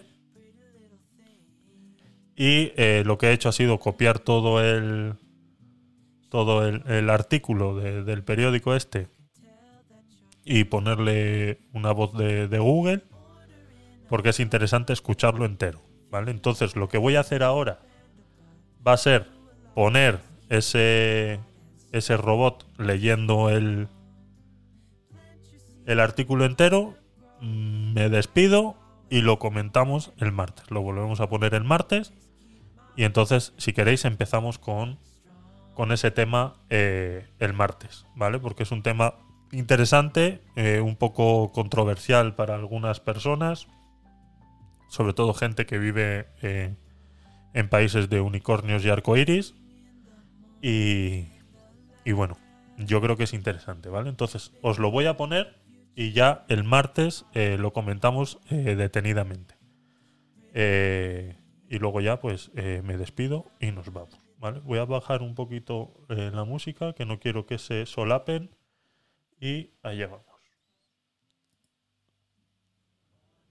He dicho y He escrito, y varias, escrito veces, varias veces en los 30 en los años 30 que llevo años que firmando, llevo esta, firmando página, esta página, que si en España, si en hubiese un juicio de Nuremberg, sobre crímenes, sobre contra, la crímenes contra la educación, o sea, o sea, un ajuste un de cuentas de con los cuentas con los responsables del disparate que se han disparate en convertido nuestros convertido colegios y y universidades. universidades. Faltarían, Faltarían sogas para ahorcar a tantos a presidentes, de de gobierno, ministros y y consejeros consejeros autonómicos del ramo que serían que serían declarados culpables. Aunque echaran echaran al horas extras, los verdugos, no iban a dar a abasto. Y no me Y no me importaría importaría aguantarles, aguantarles el el cubata. Escribo hoy Escribo con hoy extrema, con indignación, extrema indignación, así que no intento, que no ser, intento ecuánime. ser ecuánime. Estoy encolerizado, y como la y como reparación, la reparación es imposible, demasiado, demasiado tarde para arreglar, para nada. arreglar Me gustaría al Me menos gustaría al conseguir, menos conseguir venganza. venganza. Ver a esos Ver a golfos esos y golfos y analfabetos de analfabetos de distintas distintas ideologías sentados ante un sentados ante un tribunal, con con pinganillos en las en orejas las para traducción para traducción simultánea en todas las en lenguas de España, incluidas el la fabla y la el fabla y el panocho. Quisiera oír a Quisiera un oír fiscal a un enumerar sus desmanes sus y desmanes describir y el triste paisaje que dejan que detrás, dejan detrás, el futuro el que aún pretenden volver más chato y más chato y mediocre, la sucia contumacia con que se contumacia con que se empeñan, empeñan, no en elevar no el en nivel de los nivel de alumnos los hasta la alumnos hasta la excelencia, sino en rebajar el nivel de la excelencia hasta la hasta la mediocridad, en ponerlo En a la misma a la altura misma que tienen altura sus que tienen pobres, sus pobres, venales, venales, corruptas, corruptas inteligencias. inteligencias. Resulta que, Resulta ahora, que ahora, según ellos, según ese ellos, ese incluye a ellos muchas, incluye a ellas, muchas y gracias a y su gracias a su esfuerzo esfuerzo acumulativo de décadas de décadas psicopedagógicas, nos hemos nos convertido, hemos en un convertido país en de un país de maravillosos, genios. Los alumnos, Los que dejan alumnos el que dejan el bachillerato, lo hacen ya lo con una ya nota con una media nota de 8 media de toda ocho en España. toda España. Nadie suspende. Nadie suspende. El notable, El es notable fácil de es fácil de alcanzar y el sobresaliente se ha hecho tan se ha hecho común tan que común apenas que llama la apenas llama la atención. Uno de cada Uno cuatro de cada chicos cuatro deja el cole deja el con cole esa media. con esa media. Solo tres de Solo cada tres de 100 cada acaban 100 con una nota con de una 5 nota o de 6 cinco o seis puntos. La mayor La parte de mayor los que parte se de los que se presentan a EBAU EBAU ante selectividad, selectividad llega con una llega media con de una media sobresaliente. sobresaliente. En Andalucía, En Andalucía, por ejemplo, por ejemplo, 99, de cada 100 de cada 100 alumnos, lo que convierte, lo que a los convierte jóvenes, a los jóvenes andaluces, y andaluces, también a y los también a los murcianos, asturianos, asturianos, canarios, y canarios aragoneses, y aragoneses, en los más en los brillantes, de, Europa, de Europa, o casi. o casi. Para prolongar, Para prolongar tan fascinante, tan milagro, fascinante en milagro en bachillerato, bachillerato, la selectividad, ya no selecciona, una, selecciona puñetera puñetera mierda. mierda.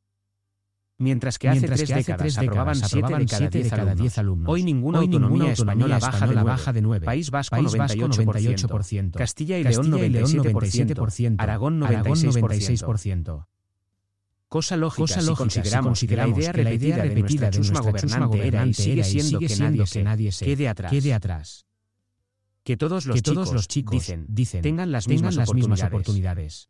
¿Quién puede ¿Quién oponerse, a eso? a eso?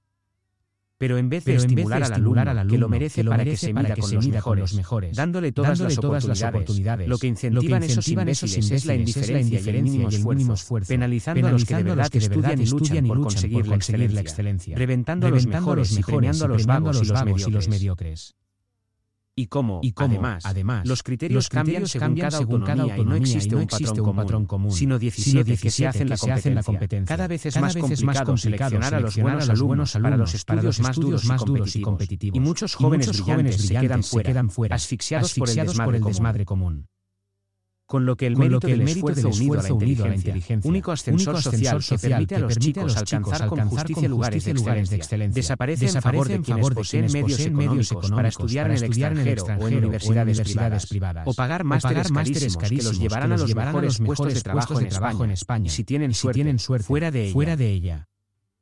Élites, Élites, en fin, en fin, a las que otros las que jóvenes, otros desilusionados, desilusionados, frustrados, frustrados, en posesión, en de, títulos de y diplomas y que no valen que ni no valen ni de la quien los tinta de firma, quien los firma, quedan quedan condenados, a no acceder jamás. ¿Cómo no ¿Cómo no encolerizarse ante un panorama, ante un panorama que no tiene que no arreglo, ni, vuelta atrás? Como no maldecir, Como no la maldecir la ineptitud de los gobernantes, gobernantes, la sumisión la cobarde de cobarde centros de centros escolares y universidades, universidades, la complicidad, la complicidad idiota de tantos de padres, tantos padres, la hiperprotección, que dejará a los chicos indefensos cuando la vida cuando real llame a la llame a la puerta?